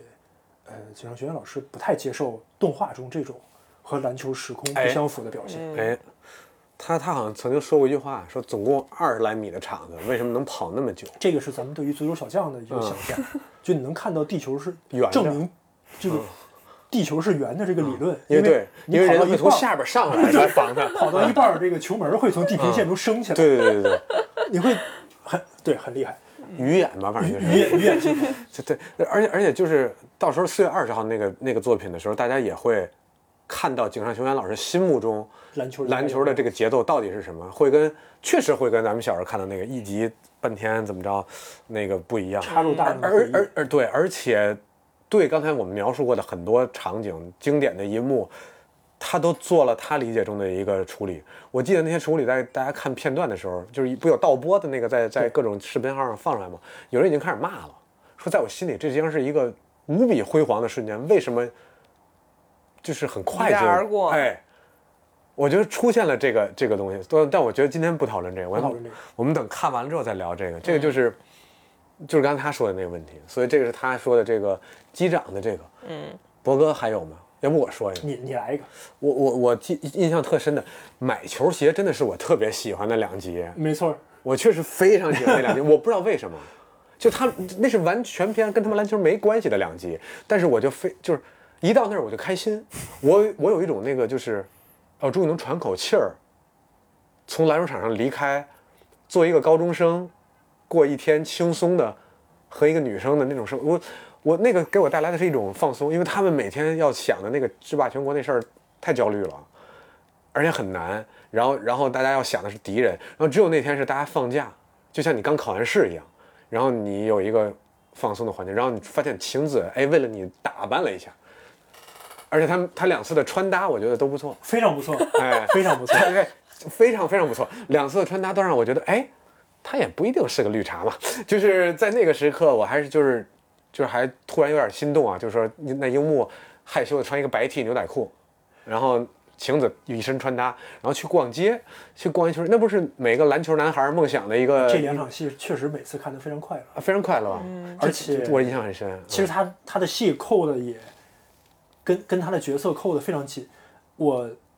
发现他们第一次买球鞋之前的那场比赛，就是樱木鞋破了，破了，嗯，但是那一个瞬间我就当意时识他应该到说穿的是一个亚瑟士的一个亚瑟士的跑鞋，哎对田径鞋，他从一个门外汉有资成为一个篮球手，有资格穿鞋了他，过去，嗯所以球鞋某种程度来说是他作为一个篮球手的形象的外化。然后他在买，而且这个鞋真实存在。啊然对后里边三双乔丹鞋现在基本上也成为这个经典啊。对这个几大平台的对啊反复，复那刻那个的时候一个经典款式甚至我不知道他肯定应该没付版权吧，应该没给乔丹付过钱或者 Nike 付过钱吧。那天晚上我给你发了一个嗯照片儿，那个我在复习作业的时候，我说他们这个乔丹这个鞋底哦是这个中国乔丹 的横向运球的姿势，哎可可能是有有版权问题。当然后来有一些新闻报道里边讲过，乔丹本单单子单子邀嗯邀请过景仁轩老师跟他合作过一款鞋，然后后来好像真的合作了一款鞋，我觉得这个梦幻联动也挺棒的。但是在当时，我觉得那场那场戏给我的感觉就是你说这种快乐，我觉得嗯就像我好像发生过，哎，对吧？嗯，我或者我希望真的我我能在这个场景里，因为我在比赛里边，我觉得它离我很遥远，但是那场戏我觉得很很真实，它非常贴近咱们现实生而活，而对于对于一个高中生或者说中学生而言很，幸福，麦谢。一是买鞋很幸福，一是你打完球被人认可，你可以买跟鞋一个了对买鞋，且跟一个女孩儿，且因为跟一因个为你心动的女孩，因为她知道你是篮球运动员，然后陪你去逛那个街，然后还打扮了，然后你还买到了一双乔丹，以三十三十日元，我当时想买乔丹都，对吧？就是很难的一个事儿，人人家三十块钱买， 三十块钱相当于人民币。你都没法数。我对，现九在啊九九都零年九十年代的汇率，对啊，然后然后三十日元，对，后来一百日元是吧？第二双第二双乔一的时候一百日元，真心给的。啊，真心给的。后来你还发现那个球鞋店老板，呃，是湘北的球迷，甚至他嗯通过樱木，他认识樱木，然后通过樱木跟赤木做一个道歉，这个情感上的，就是对他，他因为你一非常开善始于你一把握开始那个会觉得这事儿不合理，这老板傻吗？没错儿，三十块钱不叫警察，这不抢钱的吗？后来他在最后交代说，其实我早就哎，我而且欠樱木、欠赤木一个东而西。且我觉得他这里边嗯埋了一个蒋秀娟老师非常高级的人生哲学，嗯，就是他这个鞋一定要要拿来穿。就这这双乔六本来是在老板脚上，嗯，然后第二场戏他那个乔一是有一个人要高价买，老板不卖，他说你嗯要拿去收藏，我不卖给你，抱歉，鞋是一定要拿来穿的。嗯，我觉得这个这个情感很高樱级木。说：“我现在就传给你樱木看。”现在就然后传给呱你呱看跟里边跑。嗯，然后对，嗯然后这个这个其实后来在他十日后里边也有一个类似高级处理，一会儿咱说到十日后再说。就这这个逻辑，其实，在那个年代，能有一双乔丹鞋的人是很少有的。嗯，你记得在北京很多鞋店里，这些鞋是被塑封了，放到那个要展示柜要儿。对，要不会氧化，没错它那个鞋底儿会变黄，没错它一定要塑封，拿吹风机吹。所以这个细节也也也很厉害。就这场戏里边，他埋了很多很多很多东西在，球鞋文化球鞋文化画了很多经典的鞋款，非常经典的鞋款。嗯然后我后来再一查，我靠，这不都是那些鞋吗？对吧？然后反正那个我印象特深，还有一个我印象深刻，是我第一次觉得樱木这小子心里有点坚持，就是他开始的事儿，他要他要干下去，就是你要晴子的照片吗？你要加入柔道社吗？就是那一个，就是他，我的我要照片，就是那个大哥问他嘛，说你要晴子，我要照片，那你加入柔道社，我就给你他照片。他说我我不加柔道社，他说那你就不能那样，我要照片。然后俩人就在这儿掰扯这个，最后他说的是我我是篮球队的，这一场戏我觉得非常非常重要，嗯，因为我第一遍看的时候觉得它是一个没用的废搞戏。笑的细节，嗯不是搞笑的细节。但是现在我发现，在那一刻，咱们总说樱木是为了追姑娘，是为了晴子才打篮球。那一刻，你发现并不是。嗯他如果真的是为了晴子，他可能就要照片儿。嗯但是那一刻，在晴子照片儿和篮球中，他其实做了一个选择。嗯我觉得在那一刻是他，他有几个瞬间是成为篮球手的蜕变，那一刻很重要。嗯，你看我喜欢的都都是你的樱木蜕变的流程，对吧？一次是决定加入篮球社，一次是买哎所了以一你双发篮现球鞋嗯了吗？，其实你在聊完之后，你有第三次转变。哎，就可你可能心里一直在有，没错儿，但我不知道。没错儿。呃，我我理性想的是一个，但是打触动我的可能是其他的对？吧？你说人儿是说人儿，但是当你说戏的时候，嗯哎，它都是关于樱木的。你看着吧，一会儿他说着就是流川枫的戏。 这个，你说两场戏，我确实嗯，都没想到，但是你说完之后，我发现他们无比重要，我对对，然后标志性的戏但。是樱木，说实话，在我这儿没剃头之前，我说实话记忆点没那么强，就是因为其实我觉得，就你一说到转变，樱木剃成圆寸以后，好像那个好感就上来了。我不知，我到现在没有他办就法是喜解欢人释。剃头。三井的那就是就是剃头完了之后行的，呃对这我这嗯我我我到现在解释不了这个事儿，但我就觉得因为剃头之后确剃实头一定也是一个特别标志性的事件。然后因为我这次为什么呢？我我那你这这几天那个理查天天问我，他说干嘛呢？我说在这量子阅读呢。然后量子阅读有一什么好处呢？我发现这个整部漫画的一个结构关键的节点在哪儿？就是第一场当樱木抢到篮板，错把球传给了呃陵南的中锋，嗯就是跟赤木长得有点像的时候，第一次大哭，然后那是我很感动，他的求胜欲望让他，呃，就是让你让你看到，哎，那场应该是传为海南的中锋，啊对，传为海南的中锋大哭，然后赤木捏着他的头说该去站队了。那个时候他是你说的长发，嗯，然后第二次当他们赢了陵南的时候，然后他们打进了全国大赛，发现赤木在大哭，他搂着赤木说：“我们该去排队了。”他的头发是一个短发，嗯，然后其实这两场同样的两个人，同样有一个人大哭，但是结果的一个非常大的转变，我觉得这这这个，当我快速看的时候，我我会很本能的把这两场戏连起来，我发现了在这个漫画中无数无数这样的呃伏笔和最后铺垫和最后的一个呃呼应，这个这个非常厉害，嗯，所以你你一说剃头的时候，我发现。然后我专门把那一本找出来，然后两本放到一起，我发现它是有暗合在里面。嗯，然后你就发现他从一个不行的人，刚成长还能把球传错，到一个他带领这个终于实现了赤木的梦想，然后他搂着这个当时让他去站队的人说：“我们该去站队了。”哭的人变成赤木，但这种两两次哭的情绪已经是完全不一样了。哎，我还有一场，哎，来再还来有一场再来一个。再来一个，再来一个，是这球这场关于篮球的，是那个应该是打翔阳的时候，流川枫爆豆了，啊，对，就暴走了。有一阵儿我就觉得这他妈就是单的，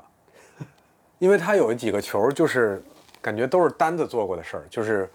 不管对面是这个坏孩子军团，还是博德，还是谁，尤因，对吧？他都都用一种匪夷所思的方式让对方觉得妈的这个人未来要统治这个联盟，就是就是那个东西出来了。是打翔阳的时候，就是乔他有那个疯狂拉杆儿和没错，和那种隔人的暴扣，和那种拉完之后的再暴扣，还有那种就是连续追分就得杀红了，大家就是两三个人弄不住了。然后有一个球是最后好像是绝杀翔阳的时候，是在花形和另外一个中锋的腋下中间然后把球上进去，然后球递上去了对递我，然后然后一个拉杆儿上去，然后那个东西是只有单字做过。只有单子做过，后无来者，插播一个，嗯咱们刚才埋的，就是我问了井上学老师一系列特别傻逼的问题，所以我现在想起来都会嗯很哎，脸朋友红，们，你们能想象到是在这个时候，博哥开始说这段了 吗？哎都会很脸红。插播一个啊，我我当时问过他，我说你 NBA 最喜欢谁呀、嗯，他说乔丹。单子，单的。那第二也也也当时也跟我说了一个第二，咱们一会儿再说啊。嗯，那个第一确实喜欢单子，而且你如果把它放到历史的那个时间点上，那个时候乔丹也刚刚崭露头角，刚嗯刚拿了第一个冠军还是没拿，九零年，九一年，九一年拿第一个二三，嗯所以九零年是他被那个坏孩子军团干得最惨的时候。对，但是这些技术崭露头角，所以单子那时候不是一个如日中天的人，对，不是一个无敌的人。嗯，流川枫刚刚崭露头角，我就我觉得这个绝对是没问题的。嗯你说的这个人物和原型的对比，哎，当时我就觉得我靠，这个这个人了不起，也是在那一刻，我觉得我我成为不了流川枫，就是他做到那些事情，我不可能做得到，太夸张了。但是我知道世界上有一个人做到了，是单子，是单子，而且我现在反复在回忆，为什么我一开始不喜欢流川枫，嗯，以及现在我体会到流川枫那种魅力。你你会发现，其实流川枫没有那么像单子，嗯，在技术上很像单子，但是其实单子在性格上是一个很有统治力，他是一个非常 vocal，他会在语言上激励别人，他会对他说话，对他说话，而且他很会沟通，霸气外露的一个人。但是其实流川枫没有，嗯，你会发现他非常像下一个单字的二点零版，他的性格很像科比，但那时候还没有科比，但是还没有科比。然后他是一个看起来不是那么合群的人，他有极强极强的求生欲望，可能比单子还要强。嗯所以某种程度来说，我在看的时候，其实这个漫画，我我我我我敢去想象它是不是预言了。对 Next- next 暗合的嗯单了，暗合了下一个单子，就是真的有一个人，我相信科比肯定没看过《灌篮高手》，嗯但是出现了一个更像角色，就是漫画中角色的人，对，然后那个时候九十年代初，科比还在上中学，还没有这个人，对，应科比该还在上小学。哎，这我就想到一问题，嗯，就是你说井上雄彦老师这么多有嗯一些预见性非常强预见性，甚至预言性的情节和埋的东西在里面。不管是你们刚刚说的打球的技巧，在那个时候 NBA 并没有开始流行，或者说战术等等方面，呃，然后包括人物上面的一些东西，你说这东西。来自于哪儿呢？就这种这么强的预见性，就是就是就无缘无故冒出来，它就只是单纯的就我就巧了，就碰上这样，还是说，还是说怎么样呢？就我觉得这事儿挺挺邪乎的。但是西卡问这问题，我确实能回答。嗯，我觉得俗了啊，嗯，因为热爱。为什么会有这么多惯学家？就是你在虎扑上去看，在微博上，咱们即使在中文互联网世界，也有很多人对于《灌篮高手》研究个底儿掉。就是你发现他们关注那些细节，我真的是跪着看。为什么？我觉得这个漫画它有非常扎实的事实基础，他当时一定是做了大量的调研，包括 NBA，、包括我看他那个单行本每之前那个一点儿小日记的时候，他研究了大量的 NBA，也提到了他去美国做现场调研，然后以及为什么大家能调研，就是说哪个队是日本哪个队原型，他做功课了。嗯，就是我我后来咱们近几年国内影视影视圈做了好几个体育电影，褒贬不一，可能口碑没有好到大家的预期。但是说实话，这些电影其实大家都已经做了大量大量的功课。嗯但我觉得蒋勋老师在那些年的时候，他做的功课量是咱们难以想象的。无论是他自己接受篮球训练，还是他一定做了大大量调研采访，他看了很多资料。因为那个时候是前社交媒体时代，我觉得即使在日本来说，就像我提到那个日本的记者前辈，日本记者在 NBA 的前方记者是不多的，他们的第一手的资料其实没有现在咱们能接触到的 NBA 新闻那么多。那咱们九十年代连 NBA 直播都没有，日本比咱们发达三十年、二十年，他那个时候一定有直播、有现场，但仅仅限于比赛本身，仅仅限于赛后的官方采访。那这些球员性格是哪儿来的？其实是他对人的理解，以及他一定看了海量的资料，嗯，得来的。嗯，所以我觉得这个确实是不是他他有这种超能力，或者他有这种未卜先知能力，嗯，就是他太热爱篮球这个东西了。就顺你这话，咱就进入下一个话题啊。下一个话题，你跟蒋秀元老师到底聊啥了？因为 OK，这这大揭秘，这这这这这也这也能顺着上一个话题，嗯，我就问那前辈，我说他干嘛来了？嗯他不是在他不是在日本？嗯然后他说是这样，那个就你记得你你去年生日的时候，那个那天理查在群里问我们说谁给我买了一本《十十日之后》，嗯我说我买的，我、我你你没看过，我必须得看，嗯就是在零四年的时候，他达成一个记录，就是《灌篮高手》销售一亿册。嗯，然后每一年他们出版社都会给景学院办一个大 party，然后找大家来庆功宴。然后那年他就问这个出版社的人，他说：“你办这花多少钱？”说：“我花多少钱？我我我我不知道啊。”嗯，他说：“这这钱怎么能给我？嗯，就别别别整这个，啊别整这个，嗯我拿这个钱去办一个奖学金，资助日本小打篮球的人去美国接受教育，我给他们提供呃住宿的支持，嗯，选学校、选教练、语言培训。我设立一个警察学院奖学金，所以在二零零四年呢，他做了两个事儿。第一个就是之前我送你那本书里边讲的，他找了一个废弃的中学教室，他本来是想办一个展览或者想办一个篮球赛，他在看景的过程中发现这个教室和《灌篮高手》的这个场景非常非常的相似，然后以及他觉得某种程度来说，他让这个空间能跟书迷做一个连接，然后他同时在黑板上画了这个十日之后，这是他做第一件事儿。但第二件事儿就是他设立这个奖学金，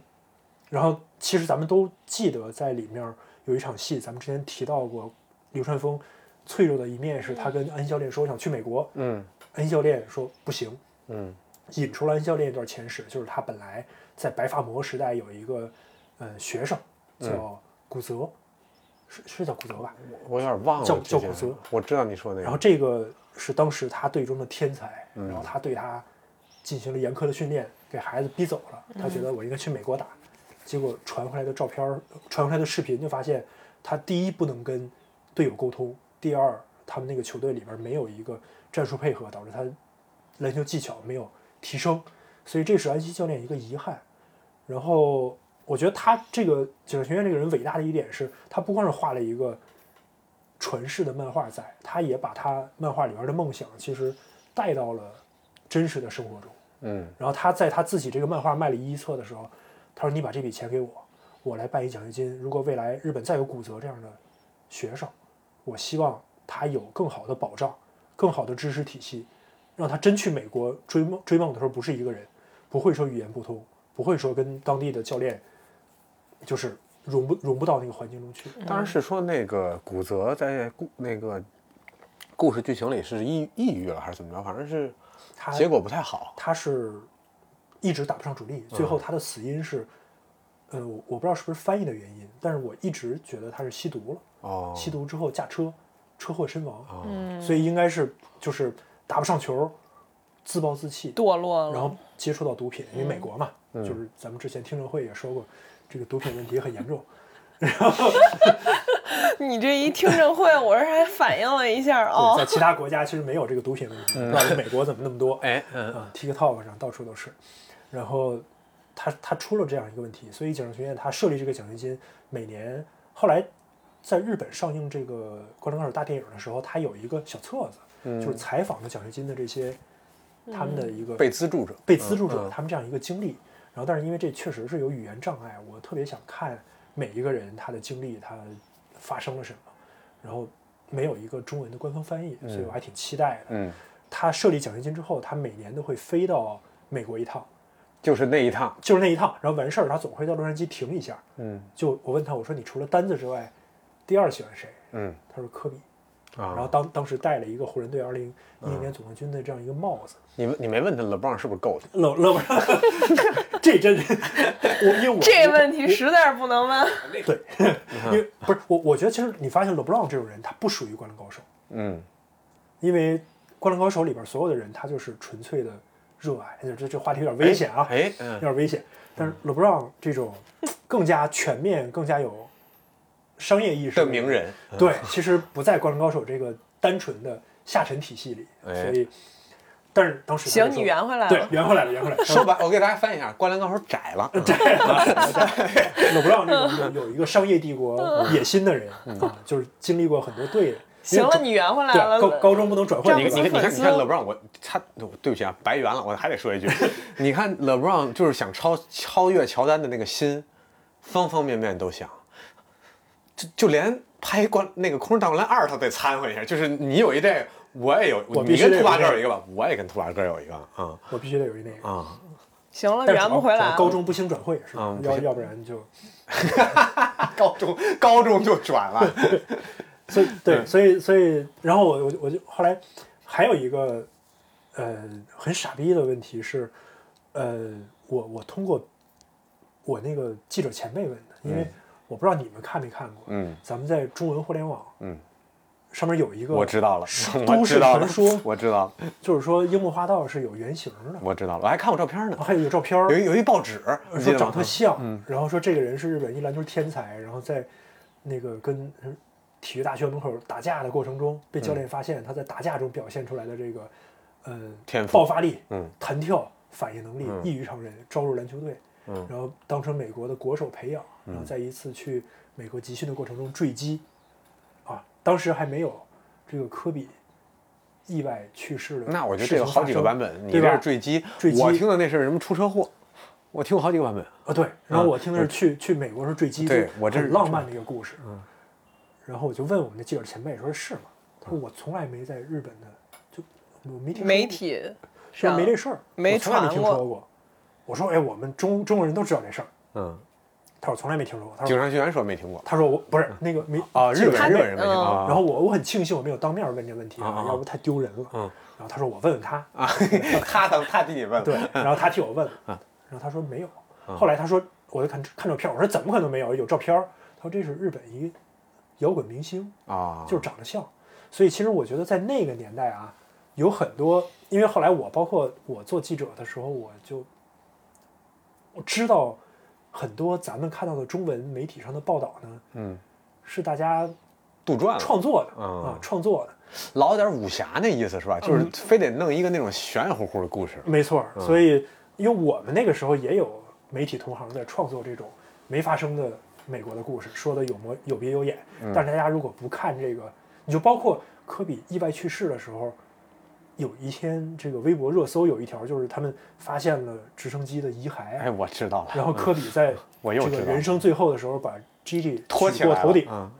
但是说实话，你想一下，嗯，对吧？他也不是缆车坠机，确实不太可能 发生。车 坠机，然后因为缆，哎，这个缆车是出现过的，就是有一次一个缆车掉了缆之车要后没出现过，他们也想不到这么写呀、 没错儿啊。然后我我他说的有模有样，说来自于这个华尔街，来自于华尔街时报。我去华尔街时报专门搜了，没嗯有，就杜撰。所以我觉得这个事儿之后，我就不太敢对于《灌篮高手》进行很多作品之外的解读，因为嗯我知道很多网络上的都市传言都是那什么的，就包括咱们嗯井所有上人老都觉师得啊、井上老师说这个这没有啊，我怎么不知 道呢？我怎么不知道？我没听说过，第一次听说。包括大家可能都觉得罗德曼，嗯呃是是樱樱木的的原型型，罗德曼真的是。但我今天我都以为是呢。但是你嗯其实对，然后这个问题是我很羞耻的，你问了，亲自问了井上学院老师，嗯他也没有否认。他的原话回答是：“我肯定是受到罗德曼一些元素的启发，你就包括飞身救嗯球，那个是在他在活塞时期就有的，对吧？嗯对就包括他对于篮板的这个执着。咱后来看那个《Last Dance》里边也提到罗德曼在大学时期，类似于上了一美国三本，然后但是他们有球队，然后他在球队里就发现自己的最大天赋在于篮板球，所以就找一帮哥们儿过来给自己投，你投我抢，你投我抢，所以在大学期间他就练成了这个篮板球的绝技。嗯，其实桑炮也有点接近于樱木军团陪着他去练招儿的这个过程。嗯，然后当然我我觉得这一段素材是这几年才披露的，然后可能井上学院老师有足够的这个，呃，资源对于这个、嗯对于篮球的理解吧，他看到这个的末端结果，他就去想象说一个人如果篮板这么厉害，他是怎么练的？嗯，所所以我觉得，然后他说这些元素是有的，但是其实罗德曼他的无论是开始染头发，都是公牛时期和公牛之前在马刺的时候啊，开始染头发，他在活塞时期是没有这种夸张的发色的。嗯，然后包括他形成的那种性格，他在活塞里边也不是最坏的那个，嗯，类似于老二、老三、老四，啊对，活塞那帮太坏， 太混了，然后就包 括那咱帮太混 了。咱看嗯那个《Last Dance》的时候，他提到，呃，罗德曼刚入队的时候，嗯他每天在屋里就是写诗啊，stargazing，然后就是观星写诗，是一个非常文艺青年的一个人，嗯罗德并曼嗯不是一个混混。所以，樱木花道这个角色是在技术层面一定借鉴了一些罗德曼的元素，但是他完全重新构建的一个人物。哎，那你要这么说的话，你看罗德曼开始染头发，开始成为那个大家心目中罗德曼的时候是九五年，九，他嗯，在纪录片儿里边儿应该是九三九四加入公牛之前一两年，开始跟嗯那个麦当娜搞对象的时候。啊，对， 那对你说回来，那就是说明，如果是九零年代初创立的《灌篮高手》，那么先有樱木的红发，才有才有才有罗德曼的我彩们发认识的罗德曼，嗯因为咱们认识罗德曼是公牛时期罗德对曼，对对对对，活塞时期罗德曼，我不是给你发一纪录片嘛，嗯就是坏小军团，对对对那个时候其实对于中国球迷来说，我觉得除非是媒体从业者，嗯可能都没有，因为斯特恩还没有带着录像带在央视门口，还没跪呢，嗯对，等着处长接他上楼。嗯，所以那个时候的罗德曼是咱们不知道的，然后所以他也并不是后来咱们认为的和樱木无比相似的这个形象。而且你想一下，罗德曼其实是一个相对层次没有那么丰丰富的人，嗯但是樱木这个人性格更加立体，那就又又回到西卡老师那问题了，怎么做到的？怎么做到怎么做的？到我我觉得，我觉得就是我完全同意你说的，肯定景昌老师一定是有大量的调研也好，乱七八糟这些，就是他准备工作做的一定非常的足，但是。我相信一定有一些冥冥之中的东西是是把就是当时真实在发生的事儿和这个东西结合在一起，让大家能往回倒，说，哎，你看，竟然有一个这么相像的一个原型也好，我们叫它什么也好，一个 comps 也好我，whatever，我不知道。我相信冥冥之中一定有这个这个东西，可能这个冥冥之中的东西也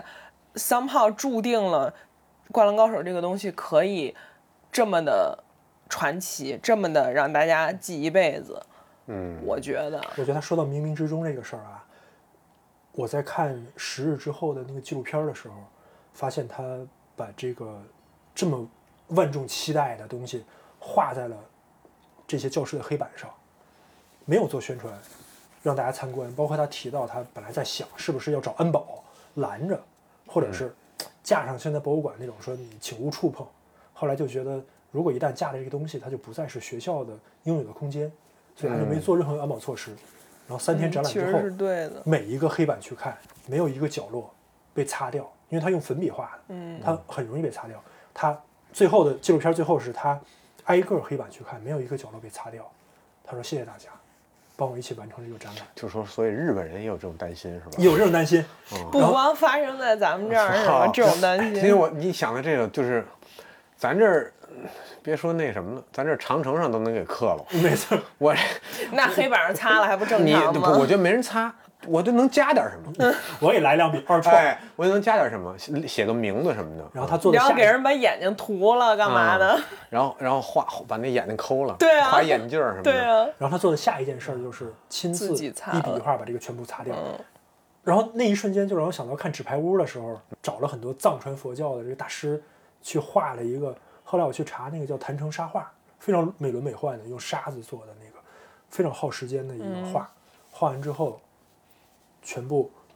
毁掉，嗯然后把那些粉儿放到河里流走。所以其实我觉得他这个人是一个很有，就是冥冥之中这个词非常好。嗯，就是我觉得他到最后来说，他是谁？刚才我我给你们俩看照片儿，我觉得樱木身上一定有他自己更多的投射，超过了罗德曼，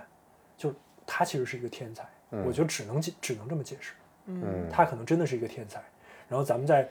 小的时候那个年龄，傻孩子一样看了一个天才，包括他开始创作这个东西是二十多岁，嗯我第二遍看的时候我三十多了，我说我二十多岁干嘛呢？人家已经创作了这么伟大的作品了。嗯他后来有一些东西就更加超越了漫画本身，就已经成为艺术了。但是他在二十多岁已经创作了这个东西了，咱到三十多岁还在理解他的作品，我觉得这就是天才。我还有一个比较深的感受就是，包括我们在开始录之前还在讨论这个问题，就博哥提出来了说，如果让你用一句话总结《灌篮哎高手》这个东西，怎么总结？但是当然我知道理查可能非常反对一句话总结这个事儿， 但是你如果让我说的话，《灌篮高手》代表了什么？我觉得首先它代表了。大家很多时候，比如说有时候看一个片子，那天我们还在说《Super Bad》这个这个电影，嗯它可能是对很多男生的性启蒙。我觉得《灌篮高手》对于我来说就是你的性启蒙，就是我对热血的启蒙，哦不是性启蒙、哦啊。然后还有一点就是回归到刚刚说的冥冥之中这事儿，就是我觉得《灌篮高手》是我能想象到对于一个人。热爱的东西的最纯粹的反射，就在现在这个社会里面，你可能找不到一个这么纯的热爱所提炼出来的东西了。这个我完全同意。就包括这次我看的时候，我其实心情很复杂，我就觉得我好像活到了三十多岁的时候，我辜负了第一遍看《灌篮高手》的时候自己对于未来的想象。就你觉得你或者把自己想象成樱木、流川都可以，你有一个很纯粹的目标去追，你有一个热爱你要去实现，嗯，但是过了这些年，我觉得我打了很多很多很多的折扣，甚至都把那东西忘了。然后我这次为了录这个，把这找出来再看的时候，我觉得这个东西其实是我还是要珍视的，人嗯不能没有这个东西。那所以我那天包括为什么，这可能咱一开始没说啊，为什么理查找咱录这个的时候是，他那天忽然在找你主要是 不是在找微咱信们？微信跟我说，他说我在一个体育公司工作，啊，我们单位竟然有一个人不是有一个，有一波人有一波人，他说他说博哥，我我得跟你聊聊这事儿。有一波人没看过啊，这是灌篮高手哎，这是最早要聊这事儿的动机。这是最早聊这事那儿的时候东西。那时候跟大电影甚至关系还不大呢，那时候是吧电影还没宣布定不知档道或者是对干嘛没宣布定呢档大电影宣嗯布定档是更早一些。我那这个事儿发生在我送你生日礼物之前啊，对，咱俩都是天蝎座，对吧？嗯，就是你你往前推时间轴了，嗯然后你说竟然没看过，他说嗯你，你就对吧？嗯，咱没法去理解这个事儿。嗯，然后你说这咱不得录一期？聊一期啊。嗯我说这咱聊一期。对，但但但对当拖时拖当了时半我年想聊的角度跟今天不一样，当时是是想讲一下《灌篮高手》，因为有很多人没竟然没看过。竟然没然但是后现在又赶上录酒吧那一期，对对对提对了一对，提嘴，了一嘴。然后后来那个定档了，加上博哥要准备，然后就一一下准备就奔着到四了个四月准备。月，到了四月，然后一下到了中国那快上映了，所以咱们这个整个今天聊的状态和和那那个当时那个想给不太一样。想给没看过《灌篮高手》的人聊一下《灌篮高手》的那个呃初衷，稍微有点不一样了。但是我又想了，好像不打紧。嗯，就是刚才咱们说的这一切的一切，就算你没看过《灌篮高手》，我相信就算你没听这期节目，你去看了大电影，你也会对这个东西，你就我就有这信心，你就一定会对这种这个东西产生那种鸡皮疙瘩，或者或者就是本能的一些反应。如果他是真的是像你们说的，经得一个起天才，在那种情况下创作的，我觉得他经得起在二零二三年，然后这样被一个时代，被被一些重新零审零阅后第一次看，而且直接就来山王那场，我觉得是我觉得没问题。其实井上老师很幸运，他赶上了八十年代的 NBA、九十年代的 NBA，嗯，和科比他们那一代的嗯新黄金时代黄金时代，NBA 往前往后都没有那么多天才，井喷式一的个一个的来到这个世，一波一波地来到这个世界上。其实，在日本，因为我我后来就发现说没聊这个事儿啊，我、嗯我在美国，同时我在做 NBA 记者的同时，我在一电影公司上班儿，然后我们单位我的领导是一个日裔美国人，酷嗯爱篮球，高中校队儿。我说，哎，你听没听过《灌篮高手》？他说没听过。嗯，然后那一瞬间我才意识到，说如果他都没听过，可能这个作品在美国没有在中国这么流行。嗯所以在那个时候，大家是平行的，分别来到这个世界上。嗯在各自的这个国家里边儿，在各自的文化圈层里边儿创作，然后你你你发现他们是能能契合到一起的，有一万合，我觉得这这这真是冥冥之中，嗯，这个很厉害。所以我觉得现在，